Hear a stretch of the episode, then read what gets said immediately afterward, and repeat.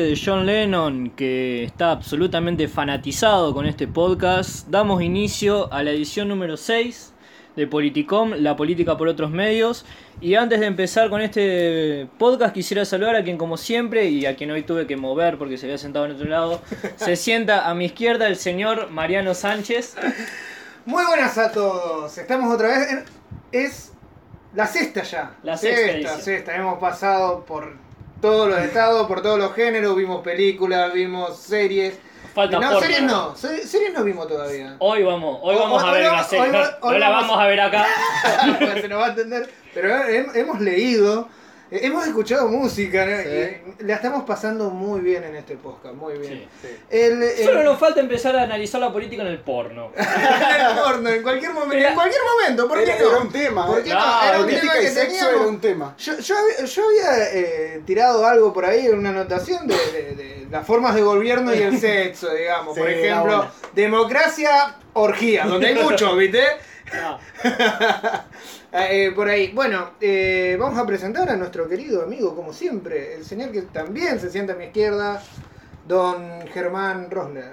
Yo estoy a la izquierda de todo, no sé si se dan cuenta. Vos sos como el estalinista. ¿eh? Yo estoy en el medio, boludo. Claro. ¿Qué tal? Buenas tardes a todos y todas. Uy, ya arranqué. medio acá. Todos, y todos. Claro. El amor vence al odio. y acá estamos en una semana que pasó el primer clásico santafesino. Primer clásico, primer clásico del del año. torneo. de la- del De la primer clásico del año, primer clásico de la historia de este podcast. Sí. Primer clásico de la historia de este podcast. Imagínate las boludeces Empatado. después. Empatado, ahí. Sí. eh, Partido, asqueroso, por lo menos para mí que soy parcial de uno de un partido No, fue asqueroso. malo, fue sí, malo. no, fue horrible. A mí. eh, Afortunadamente con mi papá lo pudimos ver desde la computadora. Nos perdí, mi viejo se perdió el gol de Unión porque obviamente los cortaron la. Se cortó, se les cortó a todos. Se eh, les- dos minutos antes, dos, diez tres minu- minutos antes. diez minutos antes Yo se lo cortó a mí. Yo lo vi. ¿Vos lo viste? Y Eh, ¿Qué, ¿Qué página estaban viendo? ¿A puro Eh, gol? No, no, no, no decimos páginas. No decimos Ah, páginas bueno, por las dudas. Después tachalo. Sí. no decimos páginas por las dudas. No, pero, yo quiero utilizar este espacio Ajá. para sacarme la bronca eh, de la gente del gobierno, que gracias a esa gente divina la tuve que ver al clásico, lo tuve que ver al clásico por internet, en una resolución de mierda que cada dos minutos se me tildaba, entonces básicamente no es fútbol lo que estaba viendo, ¿entendés? No sabía si era un píxel o una pelota, digamos. Claro. Era más o menos eso. Imagínate, o sea, estaba tirado Nereo cuando, cuando se va la, la tildada, ya estaba en el otro área. Y yo digo, la puta madre. o Qué sea, rápido que juega Unión. Eh, Eh, eh, Es eh, eh, el, es el equipo de Madelón. Este es el equipo, la el madeloneta. fútbol- El fútbol dinámico de Madelón. Claro. Ve, No, no es culpa de Macri. No, no, Pero no, yo, no, pero yo entre todo agradezco que se haya, porque por suerte ahora tenemos un montón de escuelas y un montón de, de hospitales que se han construido. Y Fernando Iglesias, según Fernando Iglesias, vivimos en las provincias unidas de las cloacas del sur. Según él, hay Ah, cloacas en todos lados. Qué, Yo no la vi. qué po- qué poético, Fernando Iglesias.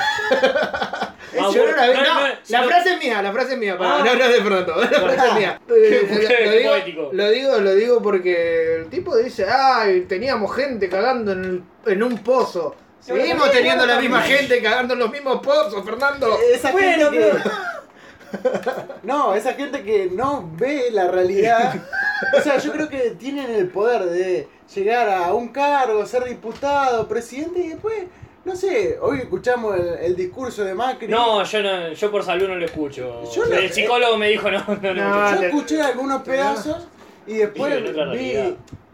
¿En qué realidad viví, hermano? O sea, esto de que- se está hablando ahora mucho de como concepto así revolucionario de la posverdad. Oh, la po- Eso, eso de la posverdad es, es- siempre existió, no es que empezó ahora, toda la vida No, pará, Bueno, pará, pero no sea malo. que- No sea, no, no sea, no sea vigilante, Fabri. Hay gente que estamos vive. hablando de que, eh, estamos hablando de que, de que, de, vos decís la posverdad siempre existió. Y sí, es un análisis que se hace ahora sobre algo que ya existió, obviamente. con un nombre nuevo. Con un nombre nuevo. Para que, ¿eh? ro- para que roban los hipsters. Iba- iba- perdón que te interrumpí con mi indignación con mi indignación teórica, pero ¿qué pasó? Eh, No, no, básicamente eh, escucharlo al tipo te da mucha bronca porque vos decís tal nivel de, de alejamiento de la realidad que Ah, tienen.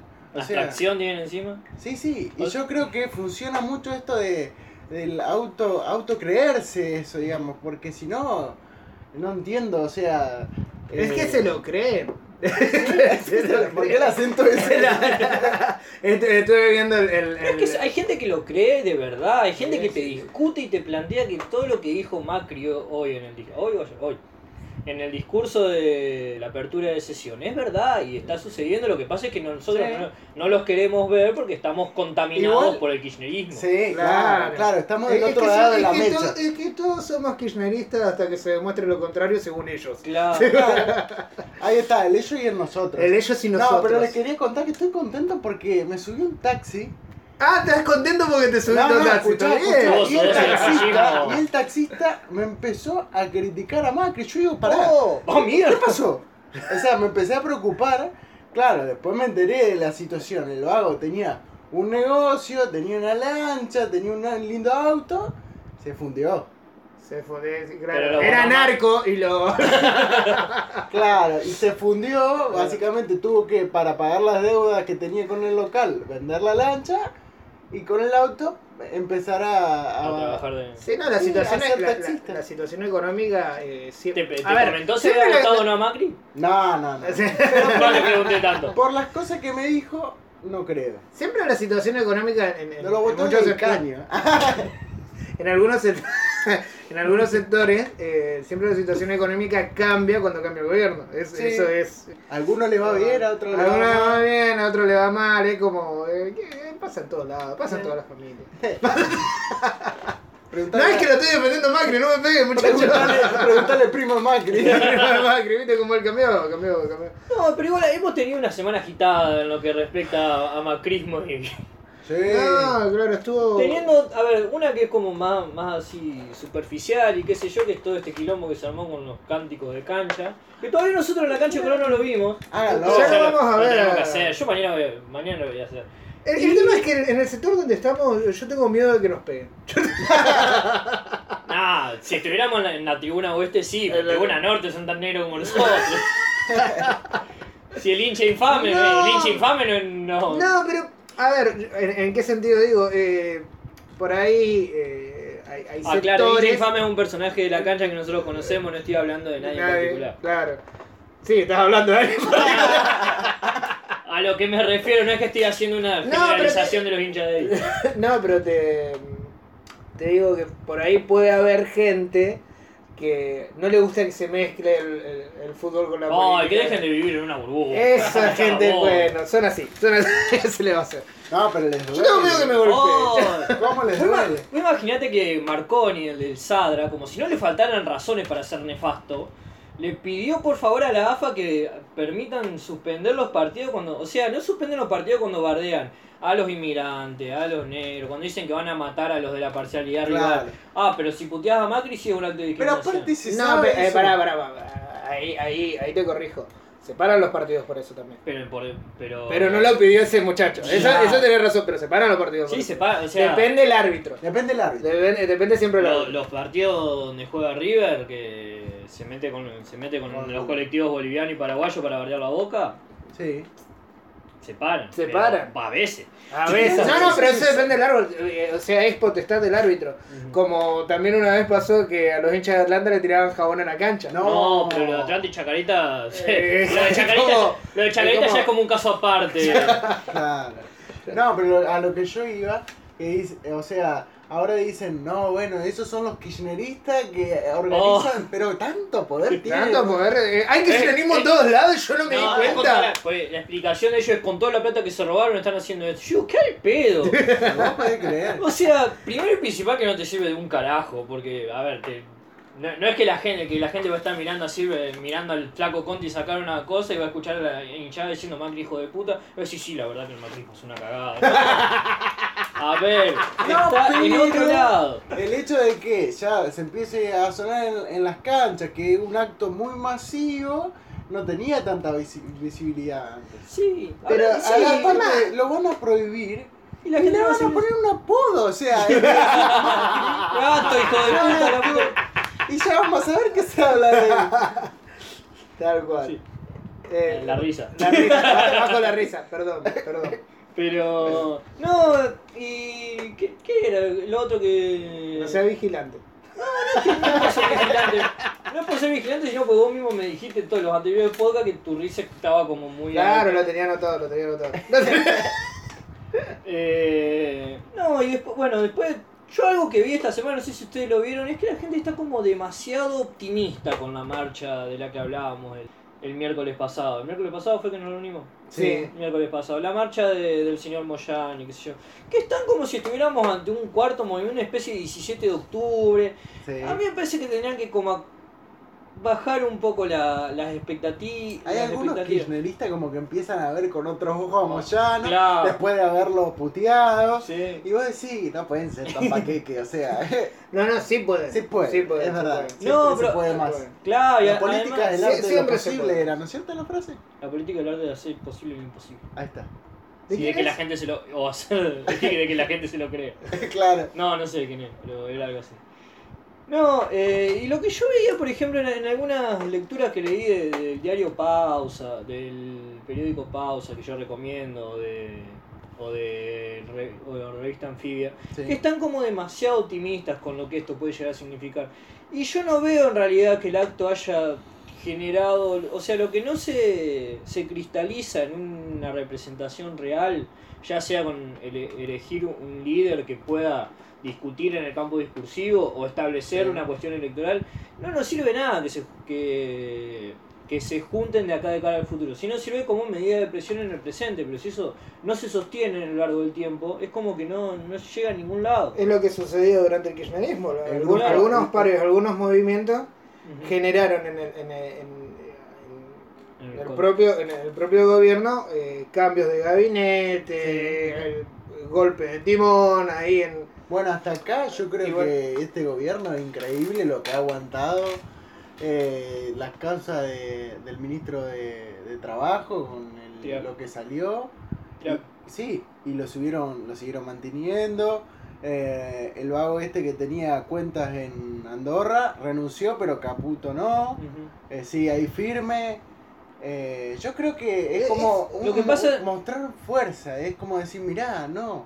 O sea, no voy a dar el brazo a torcer y no, vos no, me No, no les voy a regalar nada. No, claro. No, no les voy a regalar nada. Y- y- Es- es- y son quilombos que ellos mismos se Lo que están pasa- cavando, digamos. Claro, lo, pero lo Pero- que pasa también por ahí es que, eh, primero que tienen un cordón mediático terrible, a pesar de que se manejan como el orto mediáticamente, ellos a partir de lo discursivo se manejan mal, pero mediáticamente tienen todo el coso de... El aparato. el coso, todo el aparato de Clarín Sí. y todo el aparato de los medios que los que le permiten te- eh, sostener. Y si uno tiene la, la posibilidad de que el tipo que realmente vota a Macri, lo primero que hace es, ah, sí, pero comparado con lo que, hizo- lo que hizo el kirchnerismo, Claro, no pasa porque nada. esa, Bueno, esa comparación está siempre, pasa. digamos, yo el, el primer año, yo te, esto lo he charlado con vos el año pasado, primer año de, de- de gestión Macri, porque me cuesta decirle macrismo, porque yo no veo como una, cosa, no, no. una No era como el kirchnerismo que tenía que, de que- todo que tenía un como re- una un- forma de gobernar y un una relato que, y no, no hablando de relato en un sentido peyorativo como se lo ha usado, sino una construcción simbólica sobre lo que significaba su gobierno a partir de la cual puedes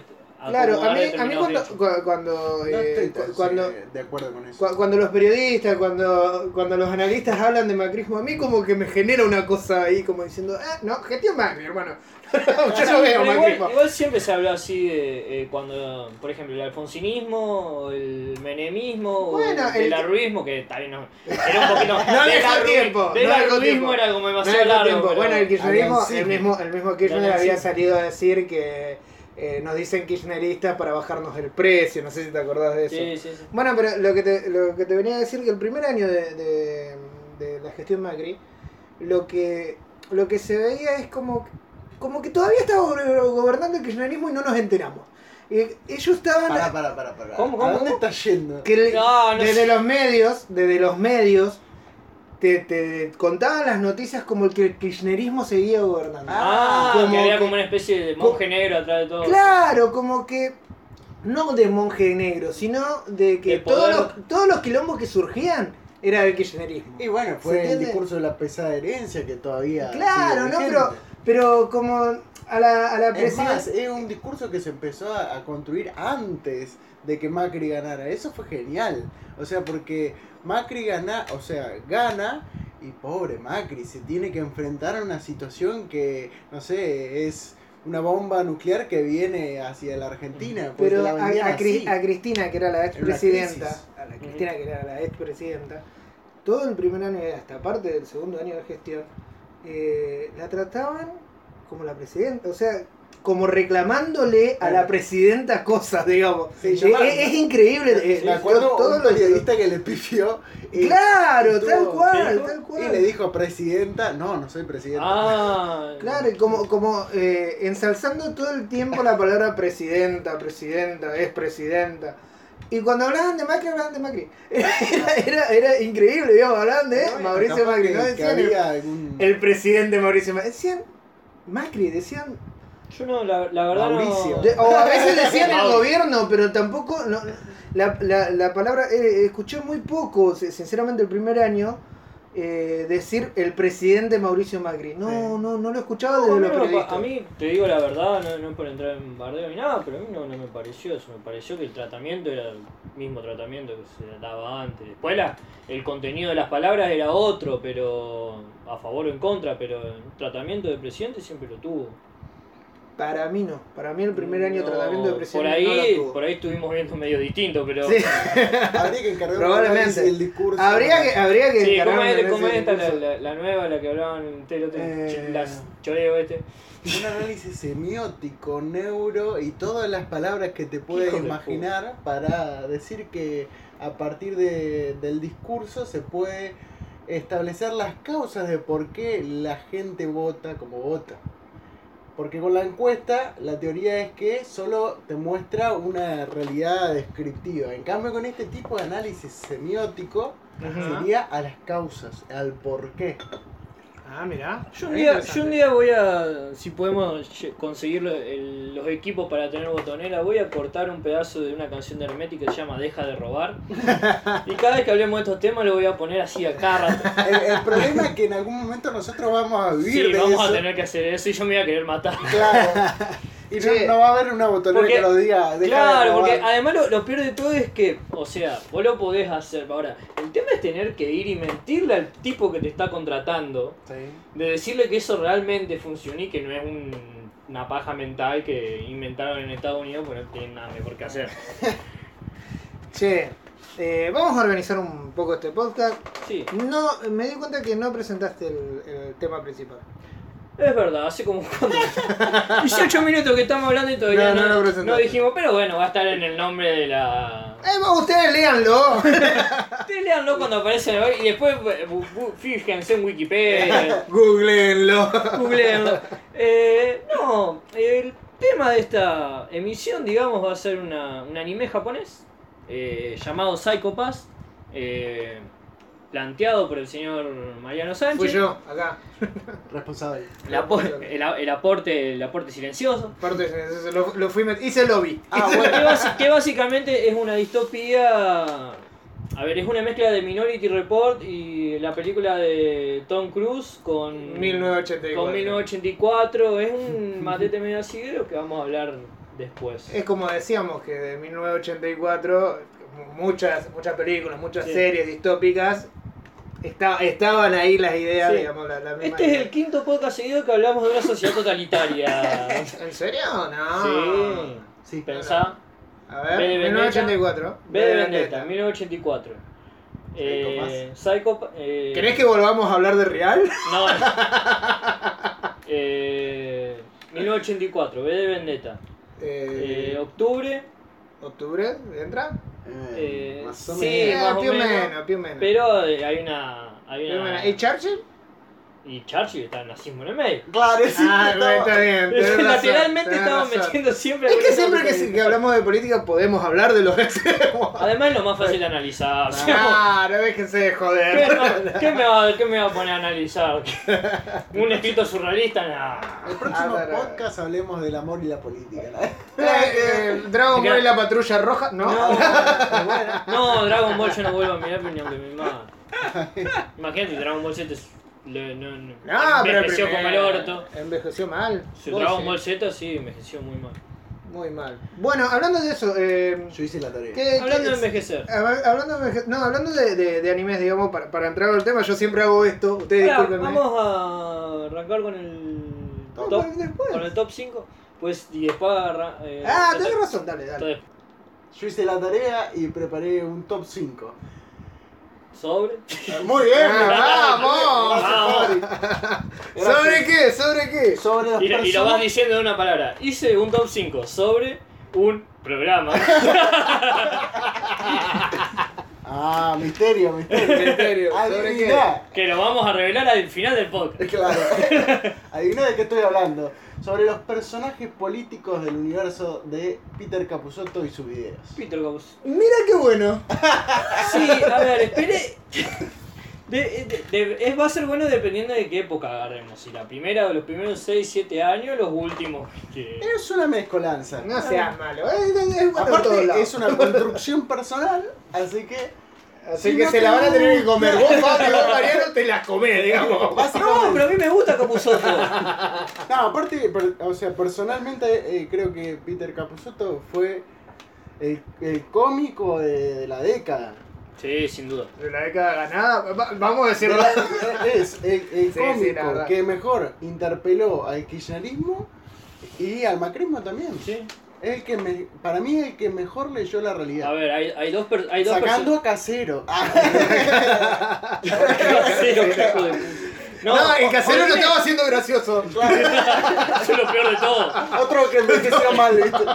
Lo estaba haciendo gracioso. No, pero por ejemplo, en ese sentido, por lo menos ah, tomándolo de una manera muy estereotipada, pero hay dos personajes de, de Capusotto, no sé si después los vas a mencionar vos o no, pero que marcan la, la, la- base de lo que puede llegar a ser el, ki- el kirchnerismo y el macrismo.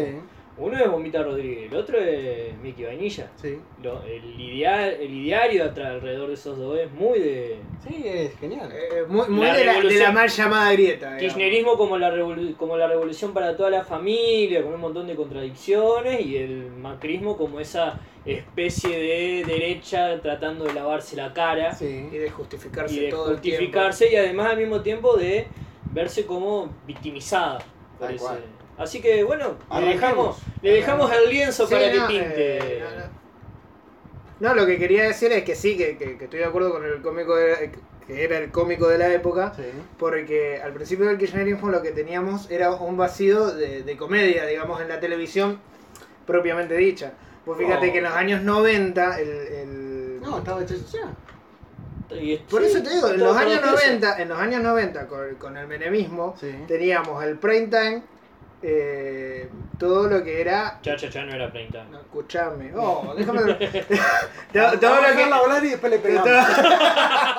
todo lo que era eh, eh, eh, comedia eh, política. A ver, ¿cómo se Humor político. Ajá. No me salía.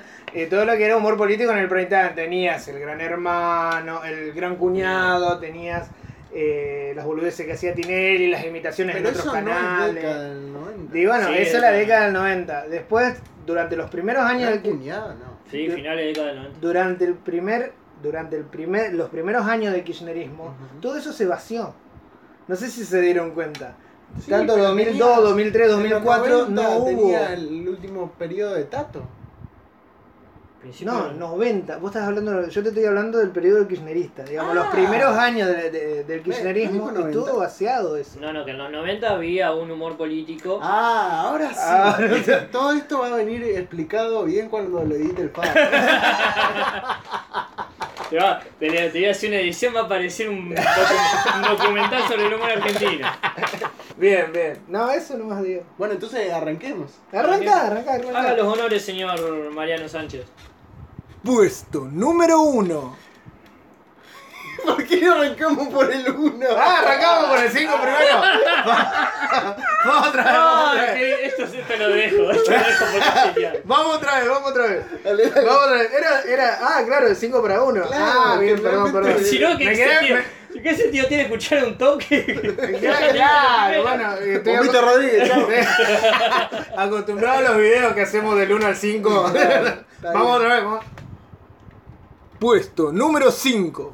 En el puesto número 5 está un personaje que obviamente Peter Capusotto se declaró peronista y anarquista. Y en toda, en la mayoría... Qué contradictorio. Sí, sí, sí, pero bueno, es Peter Capusotto. Eh, en la mayoría de, de los videos la- políticos, la, per- la- la temática del peronismo está presente. Y en este era la excepción y es el Loco Evita. El Loco Evita es la historia de un humilde que trabaja en una casa de familia y que es permanente humill- me- me- permanentemente humillado por eh, su empleador hasta que en un momento estaba por eh, en la calle y es elevado a los cielos y comienza a hablar con el edificio, en realidad con la, la imagen de Vita que está en el edificio De la de, CGT. se- de la CGT. Sí, de la CGT. No sé si es la CGT, no es el Ministerio de Desarrollo.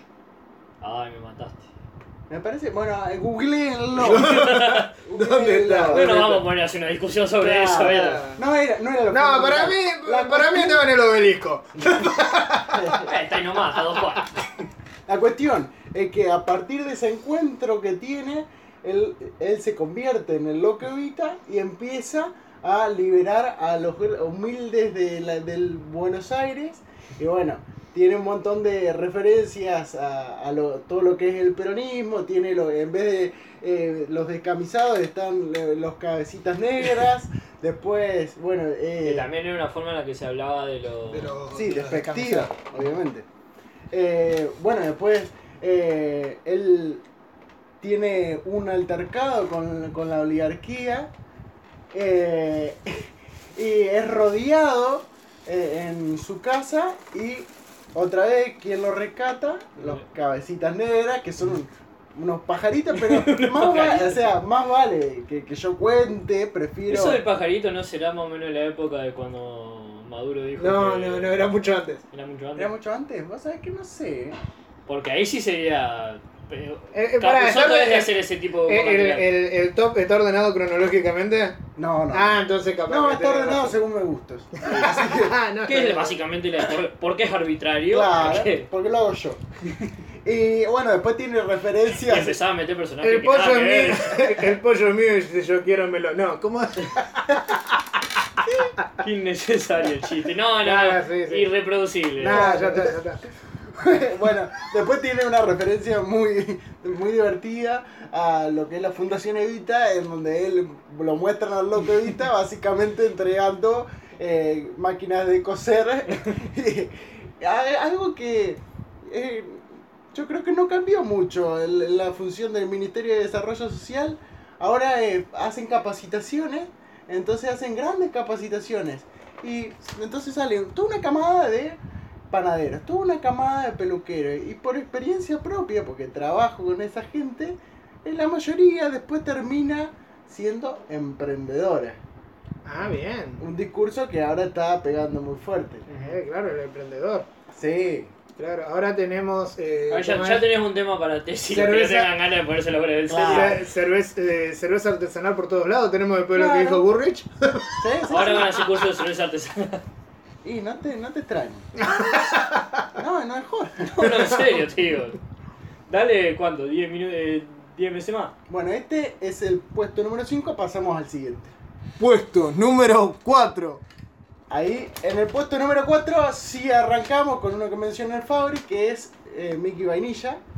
Alguien que es Solo hace pop. solo hace pop para divertirse y lamentablemente es permanentemente perseguido por cuestiones ideológicas. Claro, ¿quieren, quieren buscar en la pobre música del señor Mickey Vanilla mensajes que no están ahí, porque él no, no él lo único que quiere es, ¿Por qué el nombre? la Por, gente. vos, vos que entre, que. mm, Por un grupo de rap de la década del 90 llamado Mickey Manini. Ah, vos sabés que yo toda. Bueno, no importa qué creí yo, sí. No, Que y fueron, fa- fueron famosos porque, creo que eran estos que fueron famosos porque los tipos hacían playback. O Ajá. sea, tenías dos tipos delante que bailaban, que supuestamente bailaban y cantaban, pero en realidad los que habían can- cantaban y componían los temas eran otros dos. Ah, Y le mirá. habían dado, ganar- creo que habían ganado un Grammy, no sé qué mierda, y cuando se enteraron lo sacaron todo. No, yo creo que respecto de este personaje del universo de Peter Capusotto y su idea, lo, lo más, y no sé si irónico, pero llamativo es que eh, hay alguna gente que piensa como Mickey Vainilla y que no entiende que es un- una imitación, una gracia, que se están riendo de vos, hermano. O sea, y, y, a ver, hay gente que lo toma en serio Mickey Vainilla. Eso es grave. Bueno, eh, ¿Cuál pasó- es el, el chiste en Mickey Vanilla? Mickey Vanilla es un cantante pop que en todas sus, que en todas sus canciones mete temáticas del nacionalsocialismo Claro. y que, muy, y que general, siempre está haciendo como emprendimientos o obras que... Que parecen tener un sentido muy solidario, Ajá. pero en realidad es todo lo contrario. Eh, Claro, es además de... y algo tiene- más conservador, digamos. No, eh, yo me acordaba Sí, con- conservador es poco. Soy conservador poco. Eh, me acordaba de, de, de esto que decís de que algunos se lo toman en serio, Mirta Legrand. Claro. En, en una, en uno de sus famosos almuerzos, eh, le había pegado a Mickey Vainilla pensando que lo que decía, el chiste que, que era verdad, digamos, pensando que ese chiste no... eh, erraba en la construcción del chiste, Sí. Claro. Bueno, es que el humor de Peter Capusotto yo creo que hay algunos eh, personajes que es difícil interpretarlos, como por ejemplo el Loco Evita, no sabes si es una crítica a todo lo que fue el peronismo, el primer peronismo, o en realidad está reivindicando todos esos valores, porque en realidad el personaje rescata, es un superhéroe que rescata a los humildes de la humillación que a las que son sometidos por sus patrones. Sí, Entonces no. e- es, siempre ambiguo, pero en este caso no, hay- no hay No, no hay ambigüedad. No, pero a mí lo que me gusta de Mickey Vanilla, por ejemplo, es... Las canciones, ¿Eh? las canciones. Ah, son las canciones, las canciones son todas, son geniales, pero me gusta cuando él hace, eh, cuando el entrevistador presenta las cosas que él hace y cómo después las justifica Sí. Y se ofende. y se ofende. Y vos decís, hay gente que realmente bancaría este tipo de cosas, o sea... Sí. Yo me acuerdo, eh, la que más me acuerdo ahora es cuando dice, vos sabés que estamos haciendo una campaña para que toda la gente, además de la basura, ponga una botella de agua al lado de, la, al lado de las bolsas para que los pobres, además de tener para comer, tengan para beber. Y vos decís, qué hijo de puta, no puedo haber dicho eso. Y hay gente Pero- que. Y hay gente que se... Es, Es es- más, hay es gente que terrible. lo haría. Claro, además es impresionante cómo Capuzotto es capaz de hacer, de hacer humor con ese tipo de cosas que también No cualquiera hace un Claro, que también funcionan justamente por eso, porque iluminan sobre todo para el público al que está dirigido, que es un- este, esta generación medio cheto progresista que hay ahora, Sí. iluminan cuestiones oscuras dentro del pensamiento de un montón de gente que no las diría. Y, y no te estoy hablando únicamente de Bueno, la el derecha, es próximo gente de izquierda El próximo que no puesto lo va diría, por ahí. pero lo- que algunas cosas lo El piensa. próximo puesto va por ahí, así que vamos al próximo puesto. Puesto número 3. El puesto número 3 pertenece al padre progresista. Padre es el típico padre que, bueno, tiene, es, eh, creo que escritor, eh, músico y aparte Es tolerante. es un intelectual bohemio. Claro, básicamente. Y que siempre tiene ese discurso de poder eh, compaginar lo que siente con lo que piensa. Claro, no, es, es genial. Vos sabés que es genial ese personaje, es genial. Sí. Bueno, y entonces en el, en el sketch se ve al personaje sometido a varias cuestiones, si se quiere, incómodas. Y cómo... Son de, Frente que, a la que familia. reflejan, digamos, las nuevas formas de relacionarse. Claro. Que están en contra, digamos, de lo que De la las- crianza que de tuvo la uno. crianza- Son digamos. los valores tradicionales. Claro, los Diría valores Cacho tradicionales. Castaña. Los valores tradicionales. No, eh. Por este per- este ejemplo, que el hijo vaya a dormir a la casa, el novio de la hija vaya a dormir a la casa, El hijo que la mujer salga con los amigos. Está, un poco basado, pregunto porque no sé, está un poco basado a lo que era eh, Casado con Hijos. Y tiene el formato de una sitcom. Sí, o sea, está, parece- está presentado como eso. Claro, está, me parece que está más seguido en, en lo que es el género, pero no en casados con El, hijos. el otro día veía un cómic, eh, un cómic, un- no sé si es- meme ahora, digamos, un meme que que decía Eduardito, el, el, el pibe que flasheaba progre en la vida real. Ah, y me hacía, cómic. me, me- me hacía acordar, claro. Me hacía, me hacía acordar a Padre Progresista. Claro. Y bueno, o sea, es como que este, este personaje ante la familia trata de mantener la, la corrección política y la tolerancia, la libertad. Y en el interior, cuando se va hacia el otro cuarto, es como que se descarga. Como Mariano en Twitter, digamos. Él es correcto políticamente. Siempre el autobombo en Twitter. ¿Cómo era tu. Twitter? Eh, eh, claro, no, porque yo soy dos personas, desde Noguera y Mariano. Mariano es una persona bastante Ah. más normal. No, y padre, padre progresista lo que por lo menos lo que tiene para mí es que expresa y también y es un pero tiene lo que por ahí tiene Capuzoto que Capuzoto no sabe cuándo matar a los personajes. Entonces por ahí hay determinados personajes que se terminan transformando en un cliché de sí mismo Sí. y es como que van bajando la calidad, como le pasó con Pomelo en su momento, pero como le pasó con Violencia Arriba, Sí. como le pasó con... digamos que el, el tema del humor tiene pas- pasa por, por la sorpresa, más que nada. Sí. Cuando, eh, cuando el personaje empieza a perder la sorpresa, como que no empieza, no empieza a gustar, pero yo creo que el público, como dice Mirta Legrand, se renueva. Sí. Así que si sirve y funciona, Sí, para mí que siga. Si no le digo, ¿eh? que vos no crees que... sí. Entonces pasamos Al puesto número 2. Después se edita.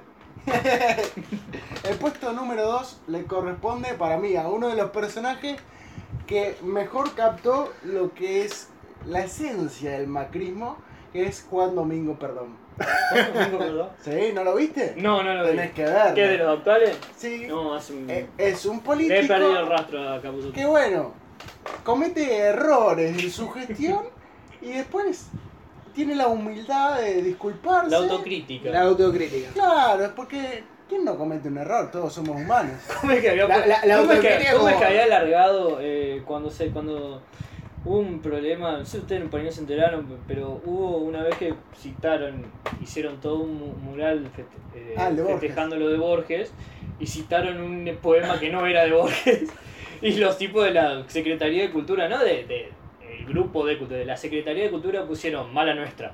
Mala- y bueno, ese vocabulario típico del pro como teladeo. Sí. Claro. No, pero eh, eh, tuvieron varios errores, varios ministerios que era, que era como irónico. También, eh, ay, de los... No, pero yo. ¿Cuál, a- fue a el que se olvidó de poner? ¿Cuál fue el que se olvidó de poner las Malvinas en el mapa? Eh, ¿Qué ministerio el rabino. El rabino. El Rabino Berman. No, igual eso también había pasado cuando habían sacado las nuevas ediciones del documento tarjeta. Sí. Que habían puesto el mapa de Argentina y no habían puesto las Malvinas, un quilombo. Sí, no, también. No, a, a lo que voy yo creo que. Bueno, ni hablar de Triaca, perdón. Claro. A lo que voy es que muchas de estas cosas que son presentadas como errores, muchas veces no son errores, digamos la verdad. O sea, O sea- pero a la gente le gusta que, ay, mirá, qué humilde, se disculpa, tuvo un error, es humano, te dice. Claro. Sí, dejó en la calle a 100.000 Claro. personas, pero es humano. Pero se siente mal, ¿sabes la presión que tiene Macri en sus hombros? Hijo de puta. Y bueno, imagínate la presión que tenía San Martín independizándose, bu- buscando la Claro, independencia. que la, la angustia, ¿no? La La presión, la angustia. angustia. Ok, bueno, psicoanálisis de, de próceres. y bueno, cerremos entonces con el ¿No hay menciones especiales? Sí tengo menciones. Ah, especiales. bueno. Entonces voy a esperar a todas las menciones especiales. Diga. Puesto número. Puesto número 1. Y el puesto número uno estaba cantado, es uno de mis preferidos, el que yo creo que. No, estoy seguro, pero para mí no bajó la calidad y es Bombita Rodríguez, discutible. No lo vi, no lo vi. Yo tengo una cuestión de que de seguí durante mucho tiempo a Capuzoto, pero después como que me pareció que se empezó a repetir en algunas cosas y le perdí el rastro. El último, el más nuevo que tengo visto, que me, me parece el de los veganos, Sí. que me parece que es genial. Bueno, bueno, Bombita Rodríguez es el palito Ortega Pontonero y que a través de distintos eh, sketches nos van a mostrando distintas etapas de la, de la carrera de Bombita Rodríguez, que hizo cine, que hizo programa de televisión y básicamente es un cantante, digamos. Sí. Eh, son geniales. Actor, Actor, hizo, película. hizo una película con la Coca Sally que es excelente. Se- eh, ¿cómo, era que se llamaba? Eh, Noches de sexo y justicialismo. Bueno, y después tenía todo el, el merchandising, eh, los juegos, eh, ¿qué más tenía? Eh, ah, tenía el kit, el kit de Navidad, el pan dulce y la sidra. Ah, con sí. las imágenes, con ¿cómo se llama? La peluca de Eva Perón, Sí. el, ¿cómo se llama? el montonero mágico, que era eran todas fotos de Perón en un lado y al lado Era genial. que era ah, yo eh, era una no sé si habrá sido pero a mí me hacía acordar mucho a, lo- a los libros que, que repartía el, peroni- el per- el peronismo en las escuelas que Sí. decía Eva, y- Eva y Perón nos dieron tal cosa y este era ¿quién es nuestro líder? Perón Pero ¿quién es quién eh, lucha contra la oligarquía? Perón era muy, era muy difícil. no, y creo que para mí es uno de los mejores personajes porque más allá que vos, vos planteaste esto, Fabri, de, bueno, es una interpelación al kirchnerismo y lo que fue la década, yo creo que también esto de mirar hacia, hacia atrás y desde el humor es genial. Sí, yo creo sí, que no duda. lo había hecho nadie con la calidad que lo hizo él. Sí, además tiene como cuestiones eh, que no, no le escapa a lo que es las cuestiones más densas de eso. Porque, por ejemplo, hay un sketch donde ya, eh, hasta cuando llega el momento que ya se está preparando la vuelta de Perón y qué sé yo, que... Es en la peli eso. No, ¿en la peli? En la peli. Cuando dice las manos mágicas de Perón. No, no, No, no. no, es un sketch. La peli es el De, la llegada de Perón en el 6. el- el- ¿No es el de Toy Story la peli? También. Es genial la de Toy. Story. también La de... No, lo que yo digo es eh, cuando hace como una especie de programa donde reúne a a los 5 por 1 que era el, Sí. como el, el grupo coral de él. Y en uno de los sketches que tiene era eh, eran las manos de Perón, las manos mágicas Las de manos Perón. mágicas Que de ya Perón. decir las manos mágicas de Perón con el tema de que a Perón le habían cortado los brazos ya es un co- Las manos. Y después lo, muestran las manos de Perón, eh, ¿cómo se llama? Pedro Saborido imitando a Perón. Y dice, ahora voy a esconder el socialismo, socialismo nacional. Y le pone, ¿a dónde está el socialismo nacional? Y dice, acá, no, acá está, y acá el socialismo nacional no lo ves más. Y vos decís, ¡ay, por Dios! Claro, es genial. Es excelente, Ese, bueno. esa la de la, la canción que le, le hace el- el- la joda Pimpinela, genial. Sí, bueno, eh, y tengo dos bonus track más así como que no son personajes, pero son muy buenos sketches para mi gusto.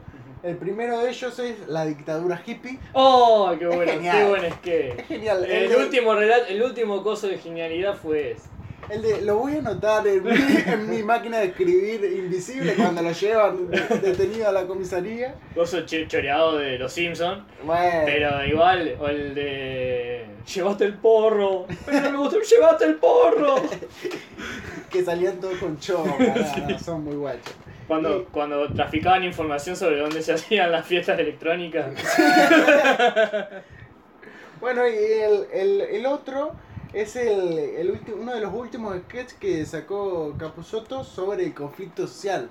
No sé si lo vieron, que es el que hay una protesta social, alguien que es muy parecido a algún militante quebracho que está tirando piedras. Y viene Ah, este, sí, sí, este hombre que podría tranquilamente ser cualquier militante del PRO. Y trata de dialogar con el muchacho este militante quebracho y hace una especie de diálogo con su hijo que, o Ajá. casualidad, integra las fuerzas especiales policía, sí. de la policía. Eh, yo creo que ese, para leer eh, el, el momento del macrismo, con toda esta cuestión represiva que tiene como modelo, eh, fue genial. Sí. Porque, porque los militantes del PRO siempre apelaron al diálogo. Claro. Y después te, te terminan cagando a palo. Claro, básicamente. claro. Acá tenés el diálogo. O sea, es la política del garrote. Habla suavemente y lleva siempre un gran garrote, decía. Genial, genial la, la frase. Y con esta frase cerramos. No, yo quiero, yo quiero hacer, yo quiero, si me permitís agregar Dale. tres cosas que a mí me parece que, tres o cuatro cosas que eh, yo soy muy fanático de la primera época de, de. Capuzón, me parece genial. Y yo creo que hay par de sketches que a mí me parece que no pueden faltar y que tenemos que hacer un top 10 en realidad de esto, pero Sí. uno es política nacional y el rock. Ah, sí. que eran el, el chiste del sketch eran eh, todas gra- grabaciones, imágenes de políticos hablando de temáticas siempre referidas al rock. Entonces, por ejemplo, hablaban una, un pueblo hacía hacía una manifestación en contra del aumento de la papa y además porque eh, no había más cassette de Motley Crue, de Motley Crue, una banda de hard rock. O, por ejemplo, la, la discusión de si el- se debía utilizar plata de la, de la soja para solventar el recital de George Michael. Y la homofobia era, era, era excelente, a mí me parece excelente. El otro, que me- a mí, pues a mí me sorprende que no haya estado, Ajá. violencia, violencia arriba. Violencia arriba me Que parece a lo que... último bajó y no me era como Claro. la repetición. Es uno, es uno Ya de, sabía. Claro, es uno de los que a mí me pasaba que envejecen mal, pero los primeros, las primeras cuatro, los primeros cuatro cosas son excelentes. Después como que ya no lo saben hacer, ya empiezan a durar 10 minutos. La tipa ya arranca puteando, no es más esa ese contraste entre la mina que la vieja que hablaba bien y Claro. sí, no, yo quiero hablar y después que empezaba y se iba a la mierda. Y después otro que no es tan conocido, pero que a mí me encanta y que lo- tuvo solo dos emisiones, que es el de, el de los hermanos Busonato. Ah, no me acuerdo. El de los hermanos Busonato eran dos hermanos eh, que querían hacer canciones eh, para inculcarles buenas costumbres a los jóvenes y siempre las hacían mal porque, por ejemplo, agarraban, hablaban del picnic de la prima, del día de la primavera Sí. y empezaba a contar que había ido con los amigos al picnic y que en un momento uno le había dado un porro y ella se descontroló. Ah, sí. y Pará, después... ¿era- ¿Era una parodia de los Pimpinela o no? No, no, no, no, porque le cantaba la mina hermano. Ah, Y que entonces, y se descontroló y empezó a chaparse al amigo y empezó a echar arriba de una mesa. Y en un momento así, y el- la, la influencia de eso termina siendo que, por ejemplo, el, el día, el día de la primavera hay 455.000 orgías y, y la- y los, los representantes de los grupos de derecha es como que los empiezan, empiezan a suicidarse, se cagan a par, es excelente. No, pa- eh, para mí uno de los que, que hablábamos de, de- de la calidad de humor de, de Capusotto, sí. a mí me sorprendía, por ejemplo, en un, en un momento tan... Creo que ya, ya se había pasado lo del ni una menos, digamos, en, un- en un momento tan- de, un tema tan sensible, el tipo saca un sketch de cómo me pegó el porro. Ah, haciendo que era genial. haciendo eh, alusión haciendo alusión a la a- Sí, era a, a- a- a los tópicos de la, de la violencia doméstica con, con, con el porro y, y sin embargo sin embargo ese sketch no pasó por, por ningún filtro de No. De, de, de, scratch por ningún y, y- y está ahí digamos creo que Sí, igual me parece que... es el único que podía hacer eso eh, sin caer en, las, en los Lo que pasa es que lo que tenía. Capusotto es que ya había bardeado a todo el mundo. Entonces, bueno, podías decir que. A mí me parece, por ejemplo, a mí ese del porro me, me gustaba. Y también me pasaba eso de que vos decís, apa, o sea, ¿cómo, cómo esto no se le arma quilombo a Capusotto para hacerlo? Y me parece también que porque. Eh, si bien trata una cuestión densa, Sí. es como que un poco se había ganado esa visión de tratar temáticas densas a partir de eh, tópicos de tópicos del rock o de la cultura rock. Entonces por ahí eso es lo que hace. Además también porque obviamente todo lo que es el arco feminista, todos miran a Capusotto. Sí, Y- no, a- a- a- yo cada vez que, lo, que, Le- que eh, miraba el sketch, es- es la yo sentía un cuchillo cortar el, Claro. cortar el aire, digamos, era como... Sí, pero es como una cuestión de que bueno, lo perdonamos porque es Capusotto. Claro. O sea, vamos a bardear este sketch y yo no, no he visto a nadie que realmente que No, sea- No, no, yo no, por eso te digo, es, es como el tipo tenía la capacidad de hacer algo que, no, que eh, anacrónico, porque sinceramente era anacrónico, Sí. Y eh, en un momento sensible. Sensible. Sí, tenés razón. Bueno, para ir Es, como un placer culposo, digamos. Sí, claro, digamos. Cuando. Además, a mí, por ejemplo, lo que me pasaba es que mostraba tan bien lo que era el. el- la, la situación de- del acoso que puede llegar a vivir una, una mujer en esa situación. Que era como que vos decís, está bien, esto se lo está tomando en juego, pero es demasiado real. Sí. Es demasiado real lo que el tipo plantea. Y sí, la verdad que es muy bueno. Así Bueno. que. Entonces, para ir cerrando, como yo fui arbitrario con la selección para este top 5, si nuestros seguidores, que ya tenemos más de 60, Suscriptores tenemos 19. vamos. Se plantó en 19 y no avanzó más. No, son más. Y- Es más, empezó a bajar. Se empezaron ahí. ¿Y qué tenemos? 63, 64 en la página Me Gusta, Politicón Podcast. Búscanlo en Facebook. Y ahora tenemos Y ahora tenemos el iBox, que aparece también como Politicom Podcast. El iBox tiene la, la facilidad de que ustedes no necesitan estar conectados a internet, lo pueden bajar choreándole wifi a alguien. No, no. Se bajan el capítulo, Robar es malo. se bajan el capítulo y lo escuchan en iVoox, que eh, se escribe I, B corta, W, X, y va a aparecer ahí. Pod- hay un montón de podcasts. Y Pero busquen el nuestro. Claro. buscan el nuestro. Y bueno, entonces a nuestro seguidor le pido que en los comentarios nos dejen personajes que yo me hayan olvidado, puteadas de malas interpretaciones de los personajes de Peter Capusotto. Defensas a Mickey Vainilla. Claro. Así que bueno. Así que bueno, cerramos el segundo top 5 arbitrario de la historia de este podcast. Eh, antes, de, antes de arrancar el tema, y vamos a hacerlo medio rápido porque nos entendimos un poquito. Sí. Casi ningún una hora. Eh, Y, quiero, pero, eh, ¿qué va a el, pasar? el, eh, el tema es eh, Psycho Pass, es Psycho anime. Pass, el anime. Quiero consultarles a ustedes, muchachos. eh, Esta es mi sección. Hablando con Mariano. Hablando con Mariano, La eh, pregunta quiero que preguntar- no sé qué va La, la- la- la pregunta que siempre hago, digamos, como, como la otra vez eh, que fue de octubre, ¿cuál fue su mejor y peor recital? Digamos, ¿cómo es la experiencia que, que tienen eh, eh, con el anime? Digamos, nosotros somos de una generación donde pasamos parte de los 90, eh, principios del 2000, nuestra infancia, y, y fue como el boom de, de- Del anime en del Argentina. anime en Argentina, y además después vino el streaming y ya Sí. es otra cosa, digamos. Digamos, ¿Cuál fue tu experiencia, Fabri, con el anime? Bueno, yo conozco el anime. con un. ¿Cuál fue tu mejor o peor? Con una bata roja en un bar ahí en. No, eh, yo, a ver, anime le miré toda mi vida. O sea, yo los primeros recuerdos de mirar televisión que tengo eran a los 3 años en, la, en donde vivíamos nosotros, mirando los capítulos de Dragon Ball. Eh, y a partir de ahí, durante por lo menos hasta los 15, 16, 17 años, miré anime. Pero yo cruzo la barrera de los 13 y ya la cuestión del anime se vuelve más una cuestión nostálgica que de seguir, de seguirlo. O sea, yo hasta los 13 años veía todo lo que, lo que podía ver, ya sea que aparezca en Cartoon Network, en Magic Kid, hasta que pasó a mejor vida, o en, Fo- o en. Fox Kids, o en Fox Kids, y probablemente. 2006, no, no, No, no. no. O en Fox Kids, eh, pero después ya viene un momento en el que en realidad yo no.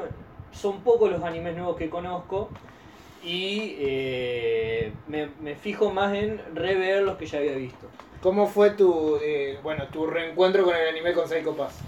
No, no fue un reencuentro porque ya eh, venía viendo otras cosas. eh, a ver, yo no, no, no dejé de terminar anime. Yo Pokémon, por ejemplo, lo sigo mirando. Todos ustedes saben que Pokémon es, para mí. Y después hay otros como Rurouni Kenshin, que acá se tradujo como Samurai X, Samurai eh, Gundam Wing, Shaman King, que lo seguí viendo, pero no, no tengo seguido. Y para mí, eh, sentarme a ver Psycho Pass no me generó nada extraño, era como si me sentara a, a ver para el podcast una serie como que yo House of Cards o las películas, no fue algo distinto, no, no tuve que cambiar el lenguaje receptivo, digamos, por llamarlo de alguna forma. Para usted, señor Germán, Eh, muy similar a lo del Fabri, o sea, yo arranqué también, creo que la primera que vi fue Dragon Ball, y encima que era como que terminaba Dragon Ball y venía los Caballeros del Zodíaco, ¿o Sí, los-? Ajá, sí, los caballeros zodiacos. Bueno, y también tengo una cuestión nostálgica, siempre, porque básicamente mis viejos nunca me dejaban ver Dragon Ball, porque ellos sostenían que era muy violento y que después nos cagábamos a palo con mi hermano, que, o sea, nos cagábamos a palo igual. Eh, No, no era por Dragon Ball. era, bueno, era por- violencia acumulada. Eh, entonces cada vez que por ahí yo engancho Dragon Ball, salvo las películas de mierda, las últimas que sacaron, eh, me quedo enganchado mirando y lo mismo que los- hace poco eh, arranqué de ver de nuevo Los Caballeros del Zodíaco y, y es muy emocionante. es muy ¿Se ponía a llorar? No, y, con, y lo último que vi fue Dead Note, No. que está... ¿Cuál, ¿La serie de Netflix o la.? No, la la- peli de Netflix No, o.? la peli no, la peli no, después de las críticas que escuché, que una verga, No la veo. eh. no la veo. Era una, eh, era una película de Disney. Claro. Y, me, pareció, me pareció, me pasó lo mismo que con esta serie. Como que me costó engancharme. Como que en las, en las dos, tanto en Dead Note como en Psycho Pass, los primeros capítulos era como decía, sí, los miraba porque encima son cortitos, pero decía, bueno, pero dame algo más, hasta que, por ejemplo, en Psycho Pass me pasó con el capítulo 10. ¿Cuál fue el- capítulo de ahí? No me acuerdo. pero- En el capítulo 10 eh, fue en el que después de todos estos eh, distintos crímenes se muestra, ¿cómo se llama? En Makishima. Ajá. Y, y termina matando a... Te, te- te terminó dando algo que vos esperabas desde el principio. Claro, Ah, yo bien. decía, esto era lo que quería ver. Un poquito más, más fuerte, porque los otros crímenes eran como, ah, descuartizó una persona. No pasa nada, pasa digamos. nada. Son, son cosas que pasan crimen, todos los días. crimen chico. Chicos. Eh, no, pero es como que a partir de ese capítulo como que me copé y dije, ah, y le empecé a agarrar el gusto. Volví, Ahora, ahora está, está vestido como un gran otaku, lo estamos viendo acá, y sacó los carteles de los Beatles y tiene de Death Note. Naruto. ¿Ese es No. eh, Hayao Miyazaki? Satoshi Tajiri. No, a mí por ejemplo lo que me pasó es que a mí me enganchó. eh, las primeras tres capítulos, por ejemplo, me, me pareció. Eh, la veía, me gustaba. Pero. A mí me parece que lo que más me llamó la atención era eh, el tema de algunas frases que empezaban a tirar con respecto a la seguridad. Eh, y eso es por ahí lo que a mí me coso. Y después cuando empezaron a aparecer las escenas del tipo hablando sobre cómo el control que, que ejercía Civil, que es el, el Sistema sistema, el sistema civil o Civil, eh, y todo ese tipo de cosas ya más políticas y filosóficas, ya a mí ya me había gustado. Claro, Eh, o sea, lo que me pasaba es que en los primeros capítulos presentan como la situación, dije, mirá qué copado.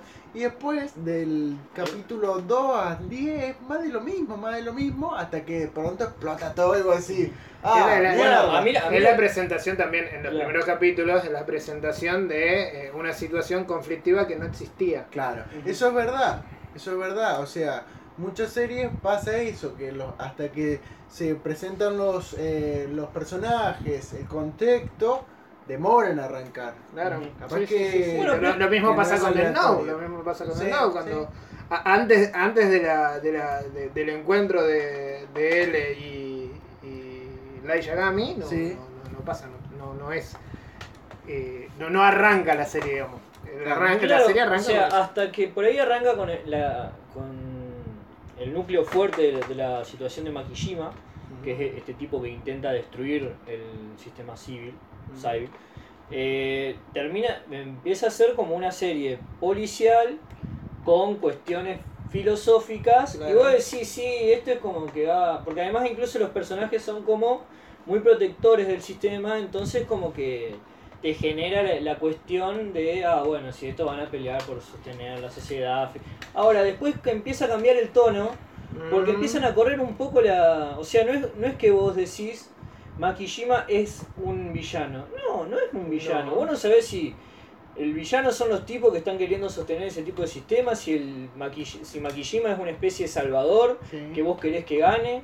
Entonces todo ese tipo de cosas que a partir del capítulo 10, como vos decís, estallan, Claro. porque te empiezan a poner eso, eh, empieza a afectar a todos los que están puestos dentro de lo que es el, la- el primer escuadrón. ¿es? Sí, el, el- El primer escuadrón, los, los cuatro que están ahí empiezan a verse totalmente afectados por eso.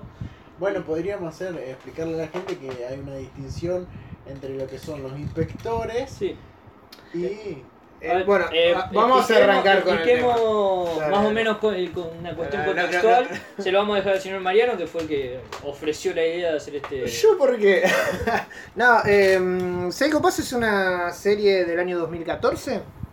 Si 2012. mal- 2012. 2012. Ah, la, la segunda temporada del 2014. Eh, Psycho Pass es una serie del año 2012 que eh, presenta a- al personaje eh, Akane eh, como un personaje El apellido principal. era muy largo, por decirlo, y además acá era de, de rama y media, entonces era. Era, era como. Más fácil. Claro. Eh, Akane Tsunemori eh, la, la presenta como una novata eh, inspectora en un, en un nuevo escuadrón que se dedicaba a eh, la búsqueda y el reconocimiento de eh, personas que eh, tengan el estrés muy alto, tengan el psychopath turbio, como le decían ellos. eh, eh, porque al tener el psychopath turbio, al tener el estrés muy alto, se consideraban criminales en potencia. Sí. Claro, yo acá noté un poco lo que a mí me parecía como una pequeña definición del psychopath. Dice, el psychopath parece ser la capacidad que tiene la mente humana para ignorar la empatía con el resto, en algunos casos ah, en algunos casos aparece como resultado de una psicopatía, pero al mismo tiempo ante situaciones de fuerte tensión en las que eh, surge como un mecanismo de supervivencia. Mecanismo de defensa. Eh, Claro. eh, al dese- a, ver, el ser humano, Ujú. creo que en uno de los capítulos lo explican, el ser humano es como... eh, es parte irracional y, y parte instinto, digamos. Claro. Y es donde el, el, eh, cua- cuando el psycho, eh, cuando se lo ataca, se- se- Ujú. eh, está en esa situación, eh, el instinto hace de que en algún momento te puedas defender. Y Sí. vos defendiéndote podés eh, Claro. causar un, Muy una criminalidad. platónico esa división. Sí. Lo racional y lo instintivo. Es, es, es- es que esta serie tiene de todo. Yo no sé si se Después, dieron por ejemplo, también me parece que el hecho de esta definición del psychopath que dijiste, Fabri, es como... ¿Eh? Es una mierda. No, no, no, no, no. Eh, o sea, es interesante, pero por eso no, me termina de cerrar en el sentido que hablábamos antes, digamos, es otra vez, eh, sí, lo- el delito es explicado a partir de una causa de lo patológico. Sí.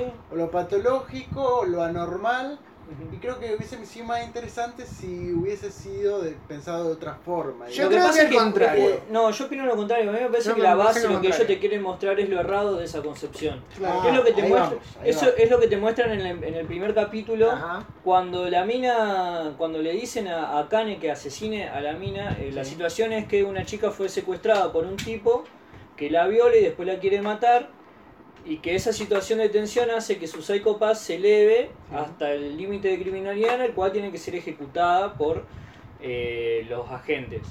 Akane se niega a hacerlo porque dice que no había hecho nada. Que ella era la víctima, digamos. Claro. La, la diferencia entre, eh, entre la víctima y el victimario, que el psychopath no distinguía. Claro. Eh, en, en ese sentido, creo a lo largo de, a lo largo de la serie, lo, que, lo que tratan de, de explicar es que esas fallas de- de- del sistema. A ver, Akane abraza el sistema.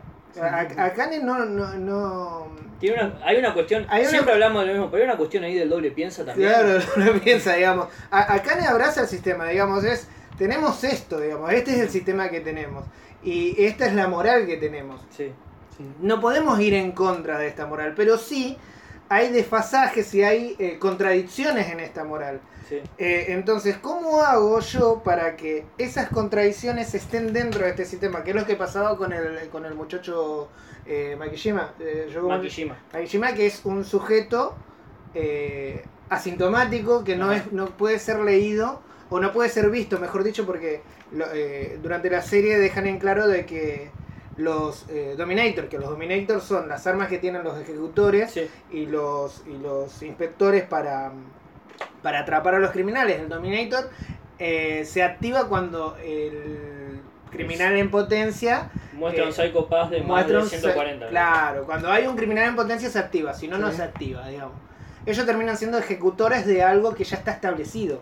Digamos, no, no- no necesitan ni siquiera pensar. Claro, Bueno, e incluso esa es la crítica también. un claro, poco. Que incluso en ese sentido también te lo dicen y que yo lo pensaba en términos un poco beberianos también cuando explican el sistema civil cuando la, la jefa que no me acuerdo el, nombre le explica No, no al de lentes del sistema civil Claro. le dice eh, el sistema civil es un sistema eh, lógico es un sistema absolutamente lógico tiene en su haber todo un, cuestión de, un montón de, un- de cuestiones lógicas a partir de las cuales establece si algo tiene que ser asesinado o no. ¿Por qué, existiendo los drones, el sistema directamente no utiliza drones en vez de utilizar a la gente? Y es justamente porque hay determinadas contradicciones dentro de esa cuestión lógica que no pueden ser resueltas a partir de, de la lógica de una máquina. Entonces aparece esta cuestión de- del civil como la burocracia, una burocracia absolutamente lógica, absolutamente automatizada, que lo único que hace es procesar datos y establecer resultados, y la cuestión de los inspectores y los ejecutores como si fuera el líder carismático que tenía que poner un poco de eh, sentido común, digamos, o de eh, análisis racional un poco más empático a esa gran burocracia informativa. Sí, dos cosas. Una, que creo que es la, di- la- la directora cuando está dando todo ese discurso, que dice, eh, el sistema funciona no porque sea infalible, sino justamente porque la gente cree que es infalible. Es infalible. Y, Es genial eso. Sí. Muy bueno, es una concepción muy, muy importante. De... Sí.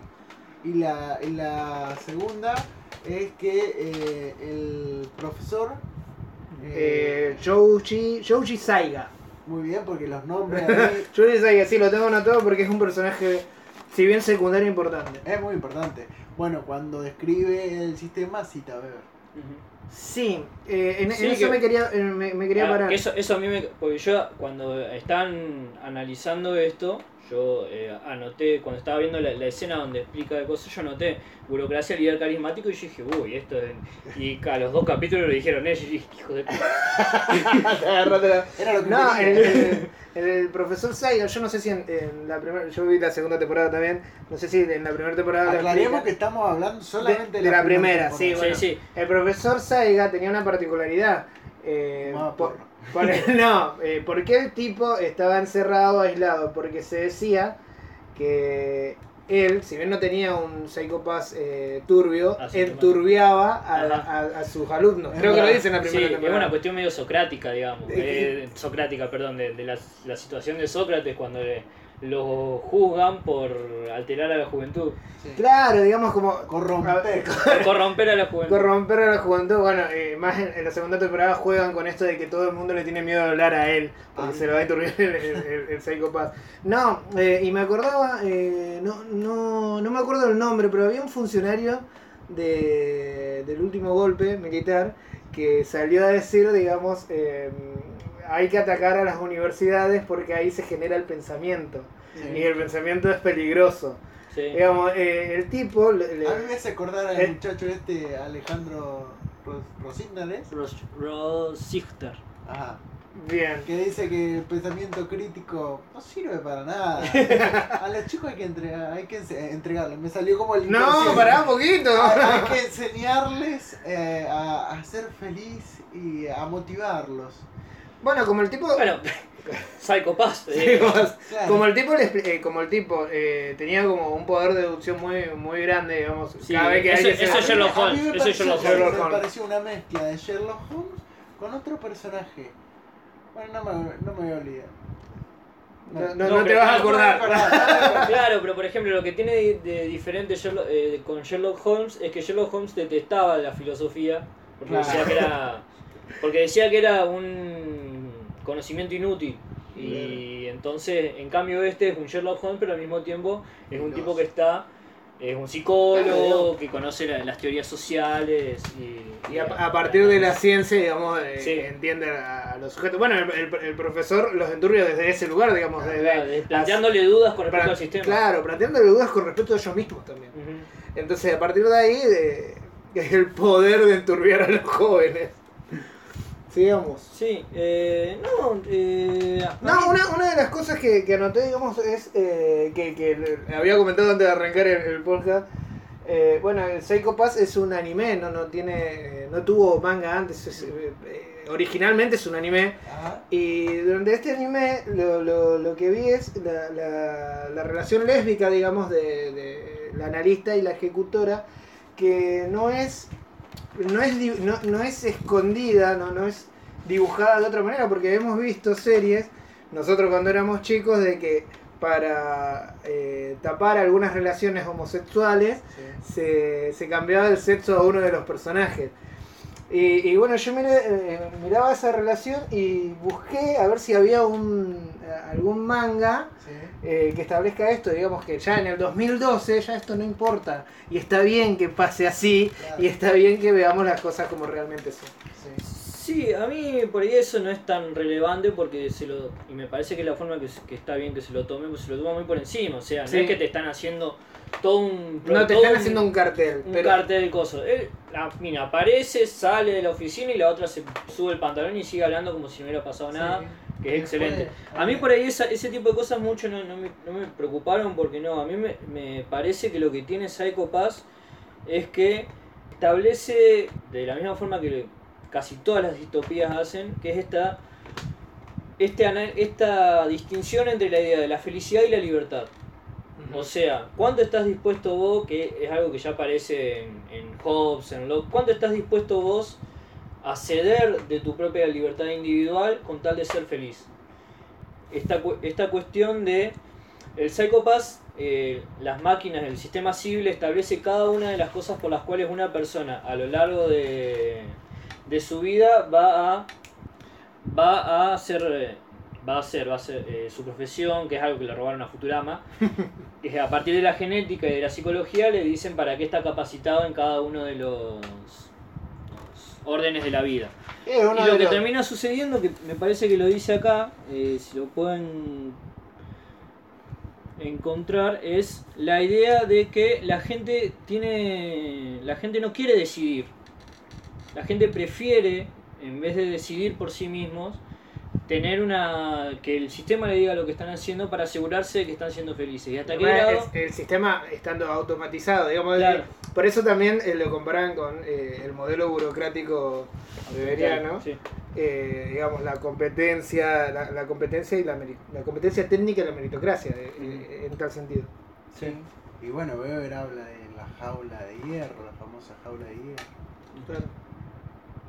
Que es lo que, lo que por a- eh, y que por ahí también plantea, empieza a plantear el personaje de Makishima, que es este, esta especie de, de- de terrorista, digamos, dentro del sistema, que es él eh, no quiere atacar a la gente. eh, lo que pasa es que esa gente le demuestra una, una visión del ser humano que él detesta, que Claro. es ese ser humano metido en sí mismo, absolutamente separado de- del resto, porque no existen relaciones reales y que no es feliz y que él no ve como que fuera feliz, o sea, porque la felicidad que le dan es en realidad una felicidad basada en la total en el total aislamiento.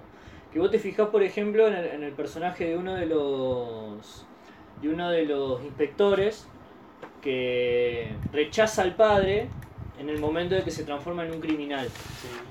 No lo rechaza porque el padre haya hecho algo mal, lo rechaza porque justamente, el, eh, porque justamente no forma parte sistema. del sistema.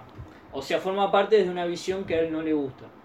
Entonces, sí, eh, Nobuchita eh, Hinosa, que tiene al padre que es Masaoka, que a mí me parecía el mejor personaje. Sí. De Bueno, Masaoka, me, Masaoka me hacía acordar a...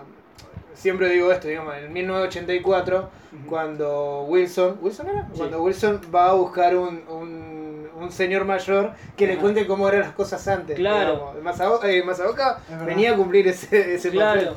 Y que tiene. A mí, yo. eh, Viste que siempre. No, no te dicen en- de arranque que Masaoka es el padre. No. Pero hay una escena que es, que es, es demasiado evidente. El segundo cuando- capítulo, creo que era el tercer capítulo. Cuando el tipo no sé qué le, que le. No, a mí me parece que cuando se pierde. Cuando se va. eh, ¿Cómo se llama el pibe? No, Wow. Que el. te- que. eh, ¿Esto? ajá. Ajá. Cuando lo, le- cuando lo levanta, que están en, el, en el- la estación de metro, y el tipo les empieza a decir que no importa, que se escapó y que qué sé yo, y, y viene Masouka atrás y lo levanta así y dice, me parece que el inspector está un poco... Y vos decís, si nadie le dice nada, Claro. es porque es el padre. Porque ya te habían insinuado que el padre había sido, y vos por ahí medio que lo ves, Claro. pero no, no te lo dicen abiertamente. Bueno, y en ahí- esa escena vos decís, sí, y si, no, y si no le mete una bala acá es porque es el padre. Hay un, se- eh, en el segundo y en el tercer capítulo, cuando creo que en el tercero, cuando van a, a ver el- un asesinato que ocurrió en el Ministerio de Economía, eh, hay como una discusión entre ellos dos, Sí. entre Masaoka y Shinosa, Sí. que Akane, como era nueva, no, no entendía nada, entonces se va y habla con, eh, con Shinosa y le dice, ¿qué te pasa con, con Masaoka? ¿Qué problema tenés con Masaoka? Y el tipo se queda callado. Y cuando va y le pregunta a los compañeros, le dice, ¿qué relación tienen ellos dos? Y todos se ríen, digamos. Sí, yo no- todos se ríen, digamos, eh, o era dos, o era una relación muy, muy complicada, o, o una relación liberal, o Sí. era padre e hijo. Sí, eh, además, eso de la cosa termina eh, señalando también con lo que es la, la visión que termina habiendo del individuo, porque, o sea, no, no existe en realidad el individuo como tal, existen como un montón de, de- O sea, es una sociedad donde cada uno tiene relaciones, pero Un Al- individuo deshumanizado. ¿sí? claro, absolutamente deshumanizado, que lo único que hace es cumplir con lo que le dice el sistema civil.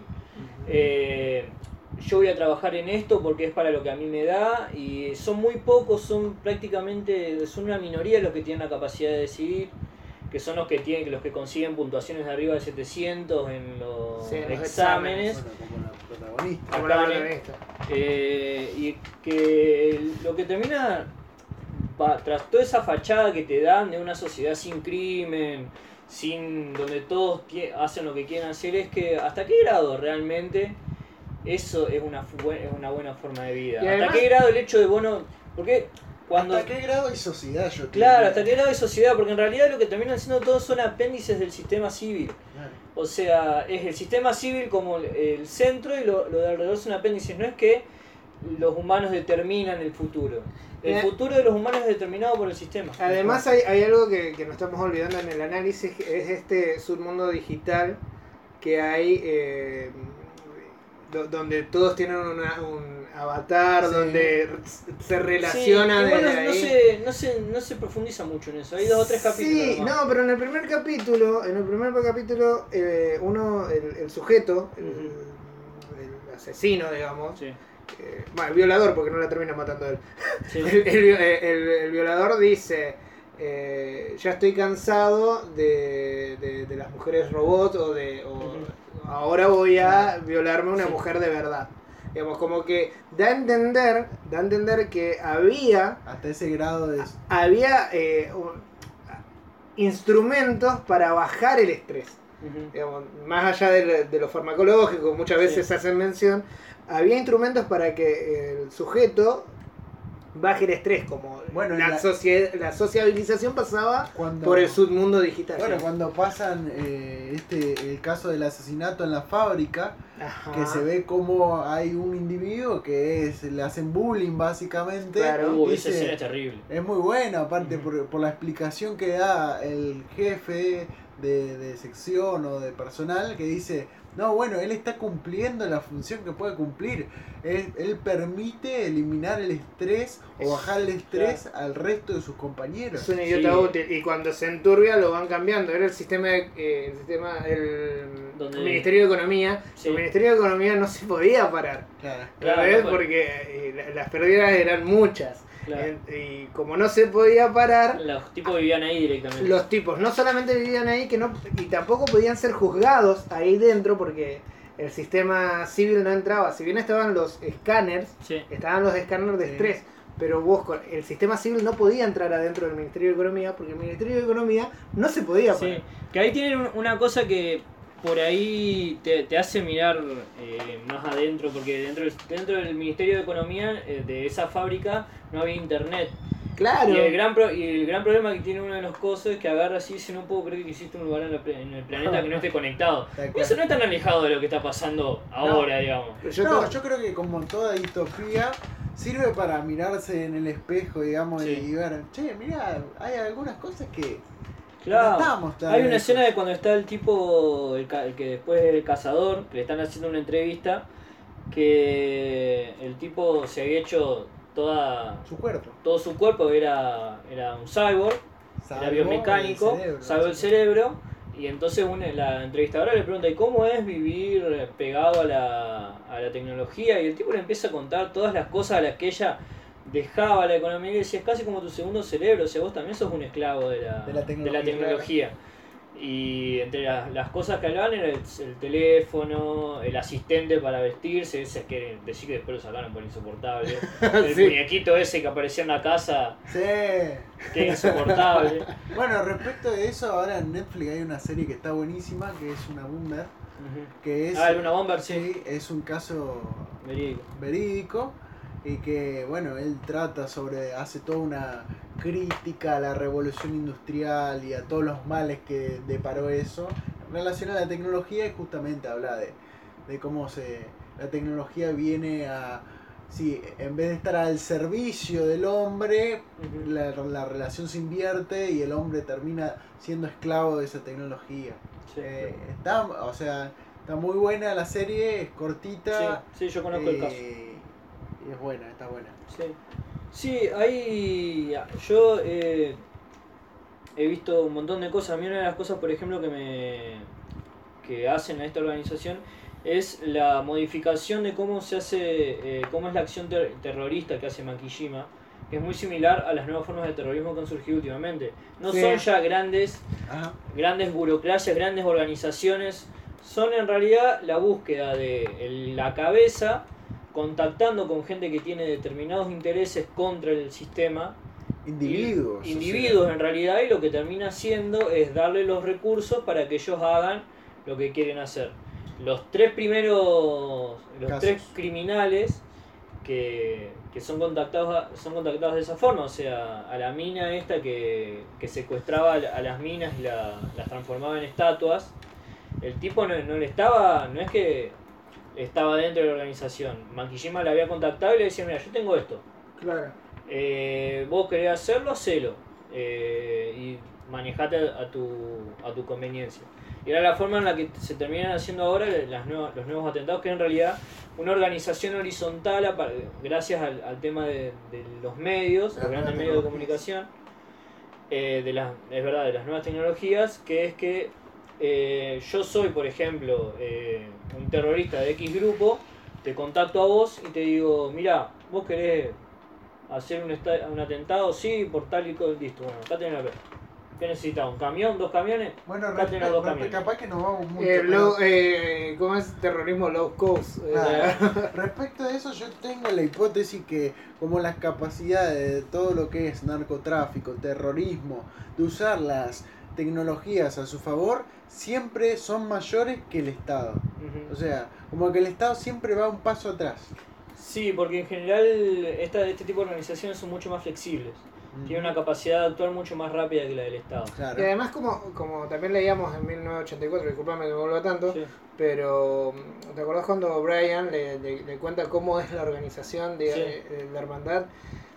Eh, sucede algo parecido, digamos, cuando vos descubrís un pequeño grupo es eso, digamos, es un pequeño grupo, no, no, se, no se conoce el trasfondo, no se conoce a, si hay un líder, no, no, no, no está, digamos, a partir de ese grupo no lo encontrás. Claro. Sí. Yo acá había notado una frase que dice la intención y los medios para matar. Para crear un crimen debe reunir esas dos cosas que están que generalmente están separadas. Y él era el nexo, digamos. Claro. No, eh, otra cosa que decías recién, uno, eh, años anteriores, no este, nosotros bromeábamos con que teniendo una fecha de, de- de clásicos en, de- en el fútbol, Sí. ¿te acordás que era? Bromeábamos con esto de si, si Argentina eh, sobrevivió, si el Estado de Derecho sobrevivió a una fecha de clásicos. Yo digo, cal- cal- calculale, calculale 10 10 días, 10 días sin luz, sin luz eléctrica ¿En el país? en el país. Porque hay un par en que este No, verano. no, tuvieron sí, sí, sí. Ay, no, no, Claro. no. No te digo sectores. No, el pero- país entero, un día sin luz eléctrica. Eh, un día. 10 días sin luz eléctrica. Bueno, ya que estamos hablando de, eso, de Bueno, pero eso- caos social, que la- cuando se cae el sistema civil, que va, que se cae el sistema civil, que aparece el tema de los cascos, Sí. Los cascos que, eh, que, que evitaban, que evitaban ser que leídos. sea que la gente sea leída, entonces podía hacer lo que quiera. Eh, eh, hay una frase que se repetía mucho en la época de cuando habían sido el paro de, de la policía acá, que era cuando la policía desaparece se muestra se muestra a la sociedad que informó el Estado. Y es, esa escena que para mí es el punto de quiebre donde la serie... yo me empecé a, a revirar más con la serie porque me pareció excelente, que es cómo...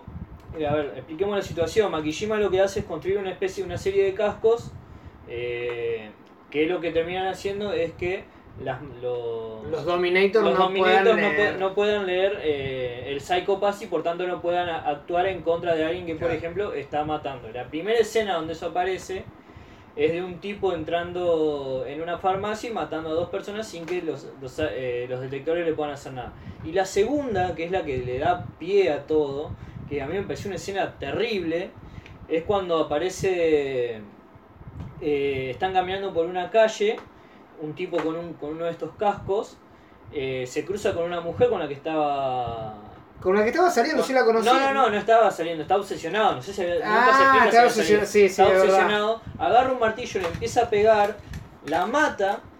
Y no solo que toda la gente alrededor, como no estaba acostumbrada al crimen, se queda mirando pensando que era cualquier otra cosa menos un crimen, sino que uno de los drones que supuestamente tenían que, que hablarle a. eh, que tenían que cuidar a la gente, se acerca y le empieza a decir a la mina a la que le estaba metiendo el, el martillo que la veía muy estresada. Sí, Ajá. Esa escena es sí. terrible y, y además es como, un- es como una muestra de la, la frialdad de las relaciones que terminaba construyendo esa sociedad pacífica, pero al mismo tiempo totalmente deshumanizada.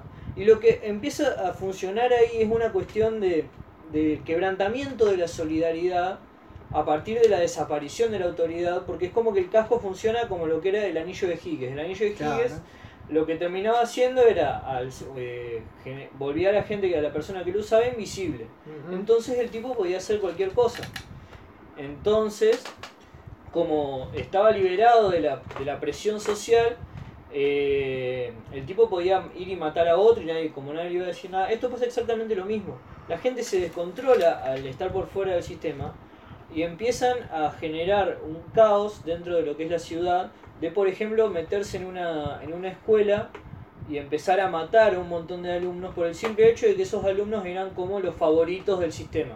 Eran todos los alumnos que tenían grandes exámenes, que iban a lograr...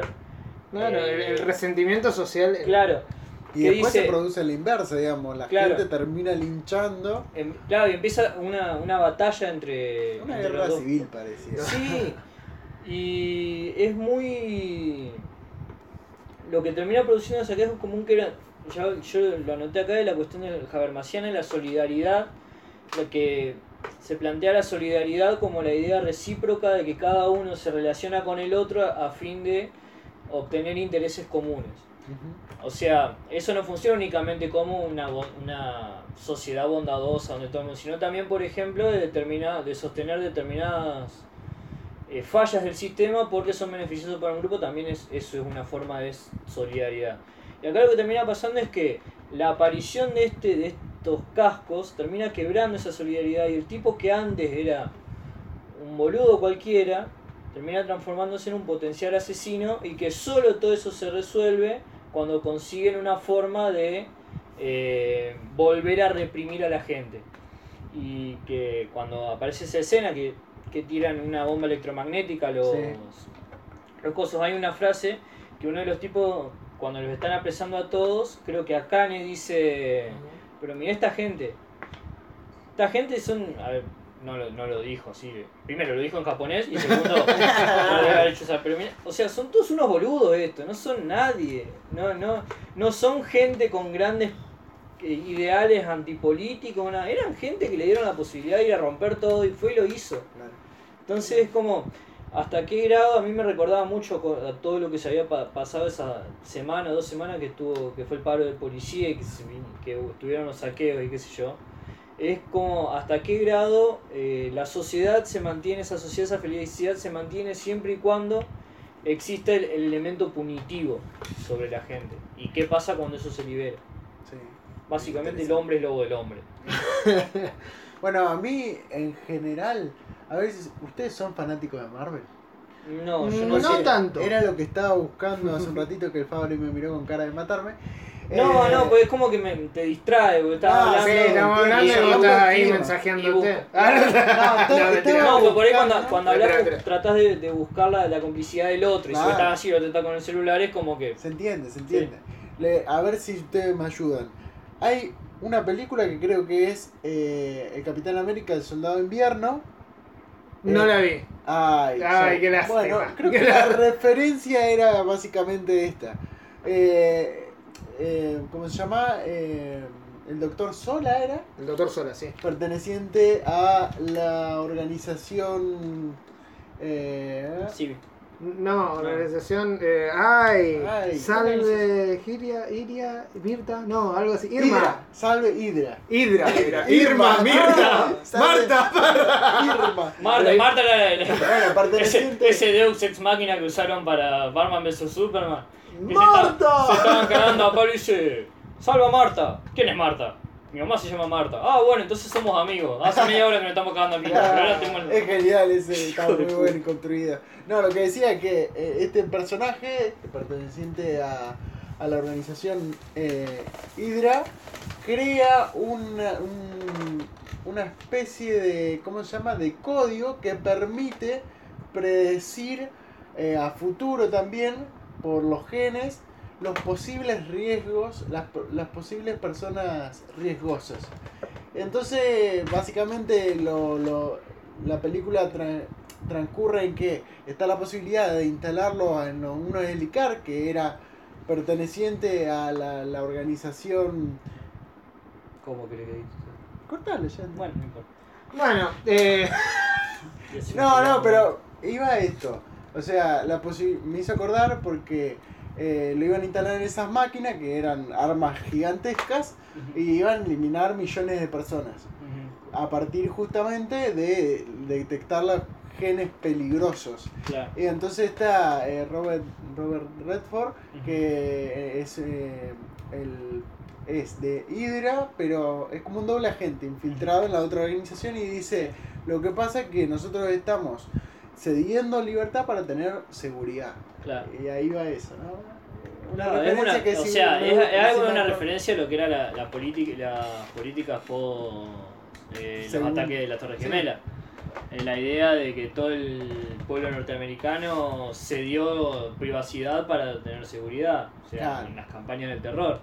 Si Que me, si me acordaría bien los nombres, pero traté de buscar en internet y no lo encontré, así que ya está ahí. Está. Sí, o sea, el sistema civil funciona, eh, creo que lo hice en una parte de la serie, como una especie de panóptico, que es la mayor cantidad de prisioneros custodiados por la menor cantidad de agentes. El, el Ministerio de Salud Pública, el Sí. Ministerio de Salud, donde trabajan, eh, de Seguridad Pública, perdón, eh, termina funcionando como eso, porque ellos están constantemente siendo vigilados por el sistema civil, que es un sistema que, que, que ahí, ahí hay, una disputa, digamos, cuando le pregunta qué, cómo, cómo crees vos que piensa Makishima el, el sistema. Eso le pregunta el profesor a... mm, ¿Cómo se llama el personaje? Ah, bueno, al, ejecutor, al personaje El principal. personaje principal. eh, le, le Kogami. Kogami. Le pregunta a Kogami, eh, ¿cómo pensás vos que Makishima piensa el sistema? Y él dice, para mí el, sistema, para mí el sistema es eh, un, un creo que es así. Sí, para un mí el sistema es un panóptico, pero Makishima seguramente dirá que es eh, el modelo, la burocracia. No, eh, No, no, al revés. al revés el es- profesor dice bien. que es una burocracia beberiana y Makishima diría que en realidad es un panóptico Claro, así donde era. la, donde la humanidad está totalmente dominada por eso. Y que... que eh, para mí plantea un falso debate ahí, o sea, ¿por qué contraponer Foucault con Weber? No, no, digamos? eh, digamos, no, no, eh, no, no, es, no la- es es la- contraponer, la idea de la, digamos, es es la la idea idea- de la cita. De, Ah, de- a, a veces se van un poquito de mambo con el tema de las citas. Sí, en- sí, no, es Pass. la idea de ver Que vos decís... ¿Y qué no decía tanto. desde qué lado, desde qué lado eh, an- analiza Analiza. el sistema todo, eh, distintos personajes. Claro, Es porque por ejemplo, si vos lo analizás beberianamente, la cuestión de la burocracia es una cuestión prácticamente, ¿cómo lo llamaría? Eh, este- no estéril, pero o es una burocracia y funciona lógicamente y punto. Pero si vos lo ves desde lo panóptico, ya le agregás un elemento de maldad, porque es eh, el apresar a las voluntades dentro de lo que es un sistema de vigilancia. La burocracia beberiana es otra cosa, es una institución que está ahí y funciona y genera información y eso después va a la sociedad. Pero directamente el panóptico hace que la sociedad esté totalmente apresada dentro Claro, de... eh, me parece Además, que eh, eh, en lo panóptico hay algo disciplinar que en la burocracia no está tan ahí. Claro, la burocracia, lo disciplinar está dentro de los que están en la burocracia, pero el panóptico social Claro. es un panóptico que está sobre toda la sociedad, no únicamente sobre los que por alguna razón trabajan en esa el, burocracia. el ojo, el ojo que todo, el ojo que todo lo ve, en algún momento dice de que los Dominators son el ojo de Civil. Claro. Eh, Civil es la cabeza, los Dominators son el ojo. Claro. Sí, que es como, por ejemplo, eh, los ojos en... También, ya que hablamos de esto, los ojos en los televisores de 1984.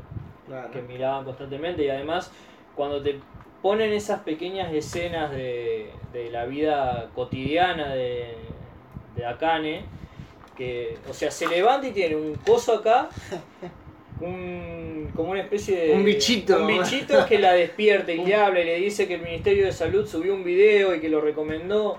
Y que Ah. hoy, y que el Psychopath de ella hoy está, o sea, le están constantemente taladrándole la cabeza. Y por ejemplo, eh, tienen en una de las escenas cuando ella está comiendo con las amigas, que tienen, o sea, pueden vivir durante ¿qué? una hora. Que están comiendo ahí, después se tienen que ir a trabajar y después se van, o sea, no, es una sociedad totalmente mecanizada, establecida por horarios. Y bueno, igual a mí, a mí me dio la sensación, no sé si tal vez estoy equivocado, a mí me dio la sensación de que ella, particularmente por, por pertenecer al Ministerio de Seguridad, tenía que trabajar mucho. Sí, A mí me, me dio esa sensación, no de que las amigas también, digamos, Claro. sí, puede ser. Pero... eh, No, y además, eh, cu- cuando se plantea esta idea de, de uno de los personajes, de, de este chico, el más joven de los ejecutores, que... Ese no noté el nombre. Acá está, acá está, acá está. Más joven de los, eh, el más joven de los ejecutores era... y no sé. No, Kagari. Ah, cagare que lo... Kagari. Eh, le hicieron cagar. Kagari, el más joven de los ejecutores, cuando, le, cuando habla con ella en en el primer capítulo, le, le cuenta que él a los 5 años Ya le habían dicho. ya le habían hecho un examen que el Psychopath era irreparable, que era, un- Ah. eh, era un eh, e- era un criminal en potencia que no, no, no, no podía Claro. no podía zafar de esa situación. Entonces él le reclama a ella de que él no pudo elegir. Y ahí me, me doy cuenta de algo. Ella, pudiendo elegir, se mete en un lugar donde sus psicópatas podían turbiarse. Estaba en peligro porque estaba Claro. en, co- en contactos con, con los criminales latentes. Cosa que eh, la mayor- los otros ministerios no lo estaban, en teoría. Y mm, ella teniendo un psicópata tan, eh, ¿cómo le dice? Cristalino, tan, Claro. tan Que transparente nunca se enturbia. que nunca se enturbia, eh, apeligrando esa situación, digamos, de terminar como... Sí, bueno, incluso cuando le hacen el escáner, ¿no es cierto? Que le escanean para sacar la foto de. eh, ¿Cómo se llama? ¿Malo? La foto de Maki- eh, Makishima. Ajá. Yo como- Eh, estaba en riesgo que el, el- Ah, el claro, cuando- le dice, tenés cuidado, por favor, no, lo- no es necesario que lo hagas. Y ella lo hace, a pesar de todas las advertencias. Y es como que se asombran porque dice, subió un poco el Psychopath, pero enseguida volvió a recuperarse y está abajo de nuevo. También tiene que ver con el camino del héroe, digamos, ella, Sí. ella es el, el- Igual hay, que, hay que hablar, hay que hablar de, hay que hablar de esa escena cuando Makishima mata Yo creo- a la amiga. Sí. O sea, la, la escena es que Makishima secuestra a una de las amigas de Akane, la lleva a, a un laberinto, después Akane persigue a Makishima. Como todo parte de un juego, Es todo parte de un juego, Es que porque sí. en el medio hay una cuestión de cacería donde eh, uno de los tipos que, con- que contacta a Makishima. que contacta a Makishima, Makishima le prepara, to- eh, el tipo prepara, perdón, todo un lugar que es como una especie de juego para cazar seres humanos, porque que, la caza ahora estaba prohibida, y alguien que era un robot, Claro. básicamente. sí, y bueno, después de esa situación donde Kogami y la amiga de, Akane son secuestrados y llevados ahí, eh, Makishima secuestra a la amiga de Akane, Akane lo persigue y cuando lo encuentra, que como que lo acorrala, eh, lo apunta con el, con el, ¿cómo se llamaba? Con el de Dominator. Con el Dominator. ¡Qué nombre, eh! Y el, domi el Domine- sí, no, no, no, no. Nada casual. No nos habíamos dado cuenta. ¿Hablamos cuánto? ¿Una hora? No nos dimos cuenta. Eh, con el Dominator y lo apunta a Makishima y no y el, Dominator no se No lo se activa, no lo lee porque el Psycho Pass el encima Psycho Pass es cada vez bajísimo. era más bajo, o sea, era como una tomada de pelo. Y el tipo básicamente lo que estaba haciendo era amenazándola con matar a la amiga si no le disparaba. Y el Psycho Pass no se, no se activa, no se activa, no se activa. El tipo le corta el cuello a la amiga y se va. Y vos te quedás como diciendo, Sí, y No hiciste más, nada para salvar a tu amiga. Y ella Claro, no también, pudo sí, hacer pudo nada. nada. Ella tiene la posibilidad porque tiene el Dominator no andaba, pero le tira la escopeta, La escopeta. Ajá. dispara, pero como muy así conmocionada. Ah, hay, nada. hay algo que no explicamos, digamos, los ejecutores eh, eran, eh, todos los ejecutores son criminales eh, en potencia. ¿Por qué? Creo que lo explica Ginosa. en- No, Ginosa, no. Eh, ¿Sí, el inspector? Sí, sí, No, sí. Masaoka, Masaoka, Masaoka. Lo explica eh, al principio que para eh, combatir el crimen eh, debes pensar como un criminal, Bueno. digamos, tenés que tener el, mi- el- el mismo el mismo nivel de, psycho, de Shinoza, psychopath. Shinoza dice, son bestias que cazan bestias. Son bestias que cansan bestias. Sí, pero al, al final tienen un cambio, porque cuando viste que hacen toda la repetición, con respecto a esa frase, cuando hacen toda la repetición de la primera escena de la serie, Ajá. que aparece Akane Sí. contándole a la chica, le dice, son seres humanos como nosotros, pero tienen otro tipo de visión. Es verdad, no me acordaba de eso. Claro. Es espectacular, a mí me pareció excelente. Sí, bueno, y mm, eh, como, como e- ellos, eh, es algo que no habíamos explicado, digamos, eh, los ejecutores mm, no pueden salir de- del Ministerio de Seguridad, están todos adentro del, están todos adentro de los departamentos, Sí. son como presos, porque para lo único que sirven es, como vos decís, bestias que cazan bestias, para lo único que sirve es para cazar a los criminales latentes. Y la única posibilidad que tienen de salir de ese ministerio es... Es acompañados por los inspectores. Y bueno, eh, la, la idea era siempre de que los que cometan actos eh, eh, impuros, los que cometan, eh, lo que, lo cometan eh, crimen o violencia sean los ejecutores para que los inspectores no, no estén afectados por eh, su psychopath no Claro. esté afectado. Ujú. Y en ese, en ese momento estaba ella, inspectora, Sí. delante de, De un- de un criminal, porque Que un tipo que estaba por matar, un tipo que estaba por matar y no, no, no se activaba el, el Dominator. Tenía la posibilidad de matarlo con otro con, con- con una pistola que vos decís, pero al no estar ninguno de los ejecutores, ella no, no, no se anima a agarrar el, Claro. el- el arma. Sí, y a partir de ahí surge lo que es el, el, digamos, el conflicto básico de la, de la serie, estamos hablando de este capítulo 10 más o menos, que es como el clímax de la serie, que es cuando arranca toda la cuestión de que apará, el sistema civil no es tan beneficioso, porque ahí te empiezan a mostrar todas las cosas que hay atrás, porque después, cuando... Después de que Makishima va al, al Ministerio de... que ¿Seguridad? toma el Ministerio de Seguridad, en el medio de los disturbios, a Kane la llama en lo que es el sistema civil, y le empiezan a, a comentar más o menos qué es, y le empiezan a, a- el civil lo que intenta es perdonar a Makishima, buscarlo, no castigarlo, para meterlo dentro de lo que era el sistema, que era una, cooptarlo porque era una, que era una gran computadora donde estaban los cerebros de todos los criminales asintomáticos que iban apareciendo. Que eran que eran que supuestamente eran los mejores porque po- podían ver más allá de la sociedad. Que a mí eso me recordó mucho a lo que es la, la utopía platónica la república platónica. Entonces vos tenés a lo- los trabajadores Los esclavos por debajo de los trabajadores Sí. como un primer nivel los guardianes como un segundo nivel y por último los filósofos que eran los Ah, que sí, veían, estaban en contacto con la idea. Bueno, eso básicamente el sistema civil era un montón de elegidos que tenían la capacidad de ver por eh, eh, De ver la verdad. de ver la ver- las verdades por, por fuera de las cuestiones de la sociedad. Ajá. Y es muy... Por ahí yo cuando empecé a pensar así, como que encajaba mucho en un montón de cosas. Por ejemplo, la idea de que eh, los, los guardianes se- eh, se cuidaban a sí mismos Sí. eh, se, protegían, se protegían entre sí y cómo podían ba- bajar y cómo estaban ellos obligados también a, a defender toda la, la sociedad y estar aislados de la sociedad al mismo tiempo.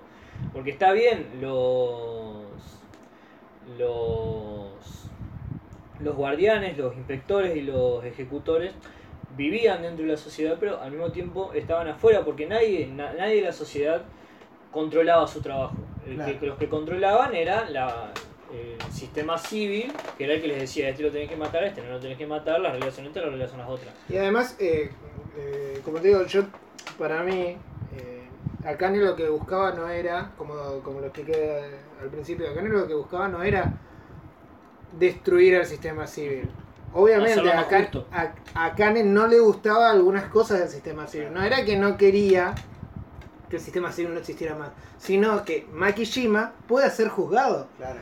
Entonces, como Makishima Bueno, era... en ese sentido, vos anteriormente hablaste a, eh, a Kane como, como héroe, y yo creo que la figura clásica del héroe no es Akane, sino es Kogami. eh, Kogami. Kogami. Porque es el que se va fuera de la ley, porque dice, la ley para mí ahora es un límite, y yo con la ley no lo puedo eh, combatir a este tipo, ¿entendés?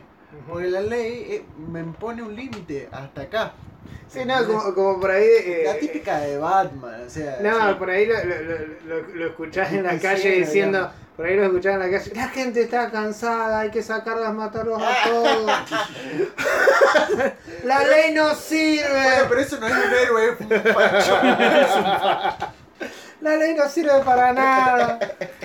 No, eh, eh, se Sí. escucha eso. ¿no? Claro, al final, al final en, el, en el capítulo final que está el discurso este de, de la ley, por ahí marca mucho lo que vos decís, que cuando Akane empieza a decir que las leyes deben ser el reflejo, que es polémico como mínimo, pero que ya dice que la ley tiene que ser el reflejo de los sentimientos de las personas y el sentimiento de seguridad y no algo que le imponga a los... A los ¿No te acordás? Sí, me acuerdo, pero lo, lo que pasa es que tampoco... rusoniano, Sí, es ruso, eh, montesquiano también, ¿viste? El, del Sí. espíritu de las leyes. Me acuerdo, pero eh, también me gusta porque no buscó la salida fácil la serie de de, eh, del, del revolucionario, del que rompe todo. de- no, no, no, buscó una salida que le dé para otra temporada. Claro. Hay que ver cómo, cómo sigue. Que- claro, No, no, pero igual me parece que cierra, que, o sea, cierra...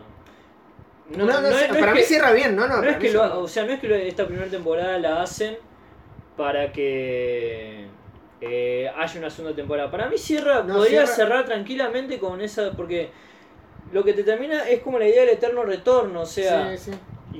Sí. más allá de que la, la- la escena del principio de la serie sea la misma que la del final, lo que te están explicando es que la mina, a pesar de todo lo que vio, a pesar de todo lo que conoció, a pesar de cómo quería el civil quería premiar a un tipo que había que era un que era básicamente un criminal Ujú. la tipa sigue trabajando igual y se sigue manejando igual y es como que no no hay una especie de cambio posible Eh, es un poco una cuestión de, de del eterno retorno de la idea de que no hay posibilidades de quebrar enteramente el sistema Sí, no, no, yo esto de que Sí. da lugar a una segunda temporada, yo lo decía en chiste, digamos, sí, no, el- la serie cier- cierra perfecto. Yo me vi la segunda temporada para verme la película después, nada más, digamos, que sí pero yo por ejemplo cuando me enteré de que el ¿Está la película? hay una peli. Cuando me enteré que es animada, ¿no? No, no, hay una peli, eh, la peli, la- la- la- Tengo miedo que sea como de... no, no, no, no, no, es una peli animada, el, el argumento de la peli es la vuelta de, de Kogami Kogami es a destruir el sistema civil, porque si vos te das cuenta, cuando termina la primera temporada tenés dos posiciones, Sí. que es la posición de Akane de, de- de defenderlo y de mejorarlo, porque la idea de Akane es defenderlo y mejorarlo. Un capitalismo con rostro humano. Y con rostro humano, el tercera- capitalismo serio, como... Acá, era peronista y le está, cagué en la tercera posición. Claro, y bueno, Hablando de Peter Capusotto, terminamos hablando... y, ten- y tenés una, la, la posición de, de Kogami, que Kogami, si te explica, se va a la mierda, se va, Sí. se va a internarse en la selva a hacer... Es- Porque en un momento hablan de, de, mm, anarquismo con el profesor, refiriéndose a la postura de eh, Makishima. Makishima. Gracias por... O sea, no me va a salir nunca los nombres. No, es terrible, es terrible. no, Yo, creo que es el único, son- yo creo que es el único que me memoricé de los nombres porque Yo- además del yo- viejo yo- era el, que- el, personaje que más me gustaba. claro. O sea, yo no quería, yo no quería, bien. yo no quería que pierda, yo quería que, yo quería que rompa todo. Bueno, eh, hablan de él como un anarquista. Y, y un poco, digamos, eh, que yo creo que en gran parte de la serie lo, lo, lo intentan mostrar como la otra cara de la moneda de Takeshima. Makishima. Ah, Makishima, casi, vamos. Makishima. Makishima, acá te lo voy a anotar. Y, y Kogami como dos caras de la moneda, digamos, como un reflejo, en permanentemente en duelo, digamos. Y no se transforma, eh, o sea, en eso que, que siempre combatió. Tal cual como lo Sí, sí, planteaba. Kogami, y eh, sí, Kogami se eh, termina transformando en una especie de Makishima, sí. Claro. Sí, sí, sí. y se va a la mierda. Y sí, y probablemente si vuelve, yo todavía la película no la vi, pero si vuelve va a ser, las acciones de él van a estar orientadas al mismo al mismo tipo de... El tráiler, el tráiler es genial. ¿Qué- Él, él- volviendo, él volviendo en un ship ahí con Ah. un montón de negros. ¿Y qué leyó? ¿A Weber? No sé, no sé qué leyó ahí en el, en Ah, el eh, mundo. ahora aparece Mark Gramsci. ¡Ey, eso! Gramsci no está... Eh, Gramsci no estaba. Sí, no está. ¿Cómo me va a dejar afuera la, idea? ah, ahora en la peli. Encima con, con el coso del poder hegemónico y de la construcción del bloque hegemónico, no me lo puedes dejar afuera. Y bueno. Bueno, además, eh, eh, voy a hacer como, como un recuento. eh, yo sé que no íbamos a hablar de la segunda temporada, pero en la segunda temporada hacen exactamente lo mismo que en la primera, digamos. Es cómo integrar, eh, cómo el sistema falla Ajá. y cómo hacerlo más justo, digamos. Cómo, así como Makishima no, no se integraba al sistema civil, Sí. en la segunda temporada aparece un personaje que es eh, un sujeto colectivo, es decir, son muchos sujetos en una sola persona. Eh, es, Como eh, esquizofrénico. no, no, es, es- es, eh, eh, ah, hubo un accidente y a partir de ese accidente agarraron ocho cuerpos, es medio flashero, ocho cuerpos y pusieron siete cerebros Ah, y armaron una persona. Vieron a mucho evangelio. Claro, bueno, eh, viste que el sistema civil es también un, un sujeto colectivo porque Sí. son muchos cerebros, digamos. Claro. Y está acá, la, eh, en la segunda temporada se trabaja la paradoja de, del Todopoderoso o del Ser Supremo o algo así, donde si uno es todopoderoso, puede crear a alguien que sea más poderoso que él. Claro. Digamos, eh, es- Si Dios, si Dios es tan todopoderoso, si es capaz de crear una piedra que sea tan pesada que ni él mismo la pueda Claro. levantar. claro, bueno, Y tal si no cual. la puede levantar, no es Tal todopoderoso. cual así, bueno, y, y- y la participación de Akan es muy poca la segunda temporada. eh, ella trata de resolver eh, este, esta paradoja, digamos. Ajá. Hasta que va y le dice al, al sistema civil, permití, así como lo hizo con, con Makishima, permití que él pueda ser, eh, más allá que pasan un montón de cuestiones que no van al caso, permití que él también pueda ser juzgado. Pero el sistema civil dice, si yo permito que él pueda ser juzgado, yo también puedo ser juzgado. Ah, toma- Pero el Entonces, entonces termina, termina eh, eh, el sistema civil termina permitiendo que el tipo sea juzgado solamente esa vez y después no, Ah, para salvarse de él. Pero el tema de la del, del Civil ya en la primera temporada te muestran como un sistema más que más que buscar la, la felicidad de la gente busca su propia el status supervivencia. quo y el, el status quo y la propia supervivencia del sistema como sistema dominante. Porque incluso, eh, no solo en el caso de, de cuando lo agarran y lo quieren buscar para que le dicen que no lo van a juzgar, sino que lo van a... Sino cuando la tipa les empieza, que cuando Akane les empieza a plantear que no pueden ser tan hijos de puta, y qué sé yo, y ellos dicen, tal vez en algún momento le digamos a la sociedad le mostremos nuestro verdadero rostro. Pero eso solo será cuando la sociedad sea capaz de aceptar nuestro verdadero rostro sin oponerse. O sea, Claro, y, y bueno, y en la segunda temporada hace casi, casi el mismo discurso. Digamos que quisieron hacer algo de que eh, no, no se vaya mucho de, del esquema que habían armado en la primera temporada. Que, eh, sí, que me parece que ni siquiera es el mismo, el mismo guionista. Eh, no, no leí, pero el- lo vamos a decir. lo- lo- lo- el guionista se llama. Por ahí, si lo No, quieren no buscar. Gen Urobuchi. Urobuchi. Urobuchi. Gen Urobuchi. Búsquenlo, capaz que haya. haya tiene, tiene um, otras obras y capaz que estén tan buenas como Psycho Pass. No lo sabemos, No, no, no. las vimos. pero. Probablemente no las veamos. Probablemente no la veamos ni, ni la leamos porque hay novelas ligeras. Eh, eh, claro, porque es un escritor, es Es escritor. lo de cosas como el de Los Simpsons. eh, cuando Bob Patiño los, los buscan cada en el lago del terror y dice, tiene... Y Bob Patiño lo quiere matar a Bart y Bart le dice, ¿puedes concederme un último deseo? Una obra completa de música ligera, de ópera ligera. No, pero Te mandaré al cielo antes de mandarte al infierno. Claro, bueno, tiene, tiene varias obras, tiene novelas y escribe guiones de anime. El señor. Bueno, Bueno. bueno, casi dos horas del programa, deberíamos cerrar. ¿La pasamos bien, chicos? No, yo quiero felicitarnos Ah, te vas a felicitar, qué Porque bien. creo que fue. Mirar demasiado Una- civil. No, creo que fue uno de los podcasts que más referencias teóricas tiramos, y creo que porque la serie las tiene, digamos, Sí. pero no hicimos la fácil de decir, ah, esto, ¿sabes qué? Esto es, eh, ¿cómo se llama? Foucault, esto es Weber. No, el Fabri tiró Platón, Montesquieu, Rousseau, toma pa' vos. Oh, Toma, estamos hechos, claro. estamos hechos, ah, ya me puedo decir. Bueno, eh, felicitar a Fabri entonces. gracias, gracias. Eh, yo, yo, yo lo, eh, te recomendé a Urobuchi, che. No. nombraron, nombraron a, a- a lo largo de la serie nombran a, a un japonés que escribió el, un libro que llamaba algo así como la, La revolución. la revolución, el fracaso de la revolución, o algo así, qué sé yo. Pero me voy a fijarme qué onda. Dale, dale, dale. Sí, no, de- obviamente que referencia a, a escritores japoneses debe tener. Pero había Eh. un par nomás, eran más que nada escritores occidentales. Hay que vender, Fabri. Eh, Sabés que cuando te lo pongan en la tercera temporada te lo ponen a Pacho Donel Sí, ahí estamos. hablándote del peronismo, hablándote del kirchnerismo como etapa superior del marxismo. Ahí tenés. Bueno, Bien, eh, agarremos los Dominator y vayamos a cazar eh, cacos. No, no, no. Mariano. Sie- siempre un chiste así manda por. No, mentira, por- no, mentira. Bueno. Totalmente mentira. Bueno, cerramos.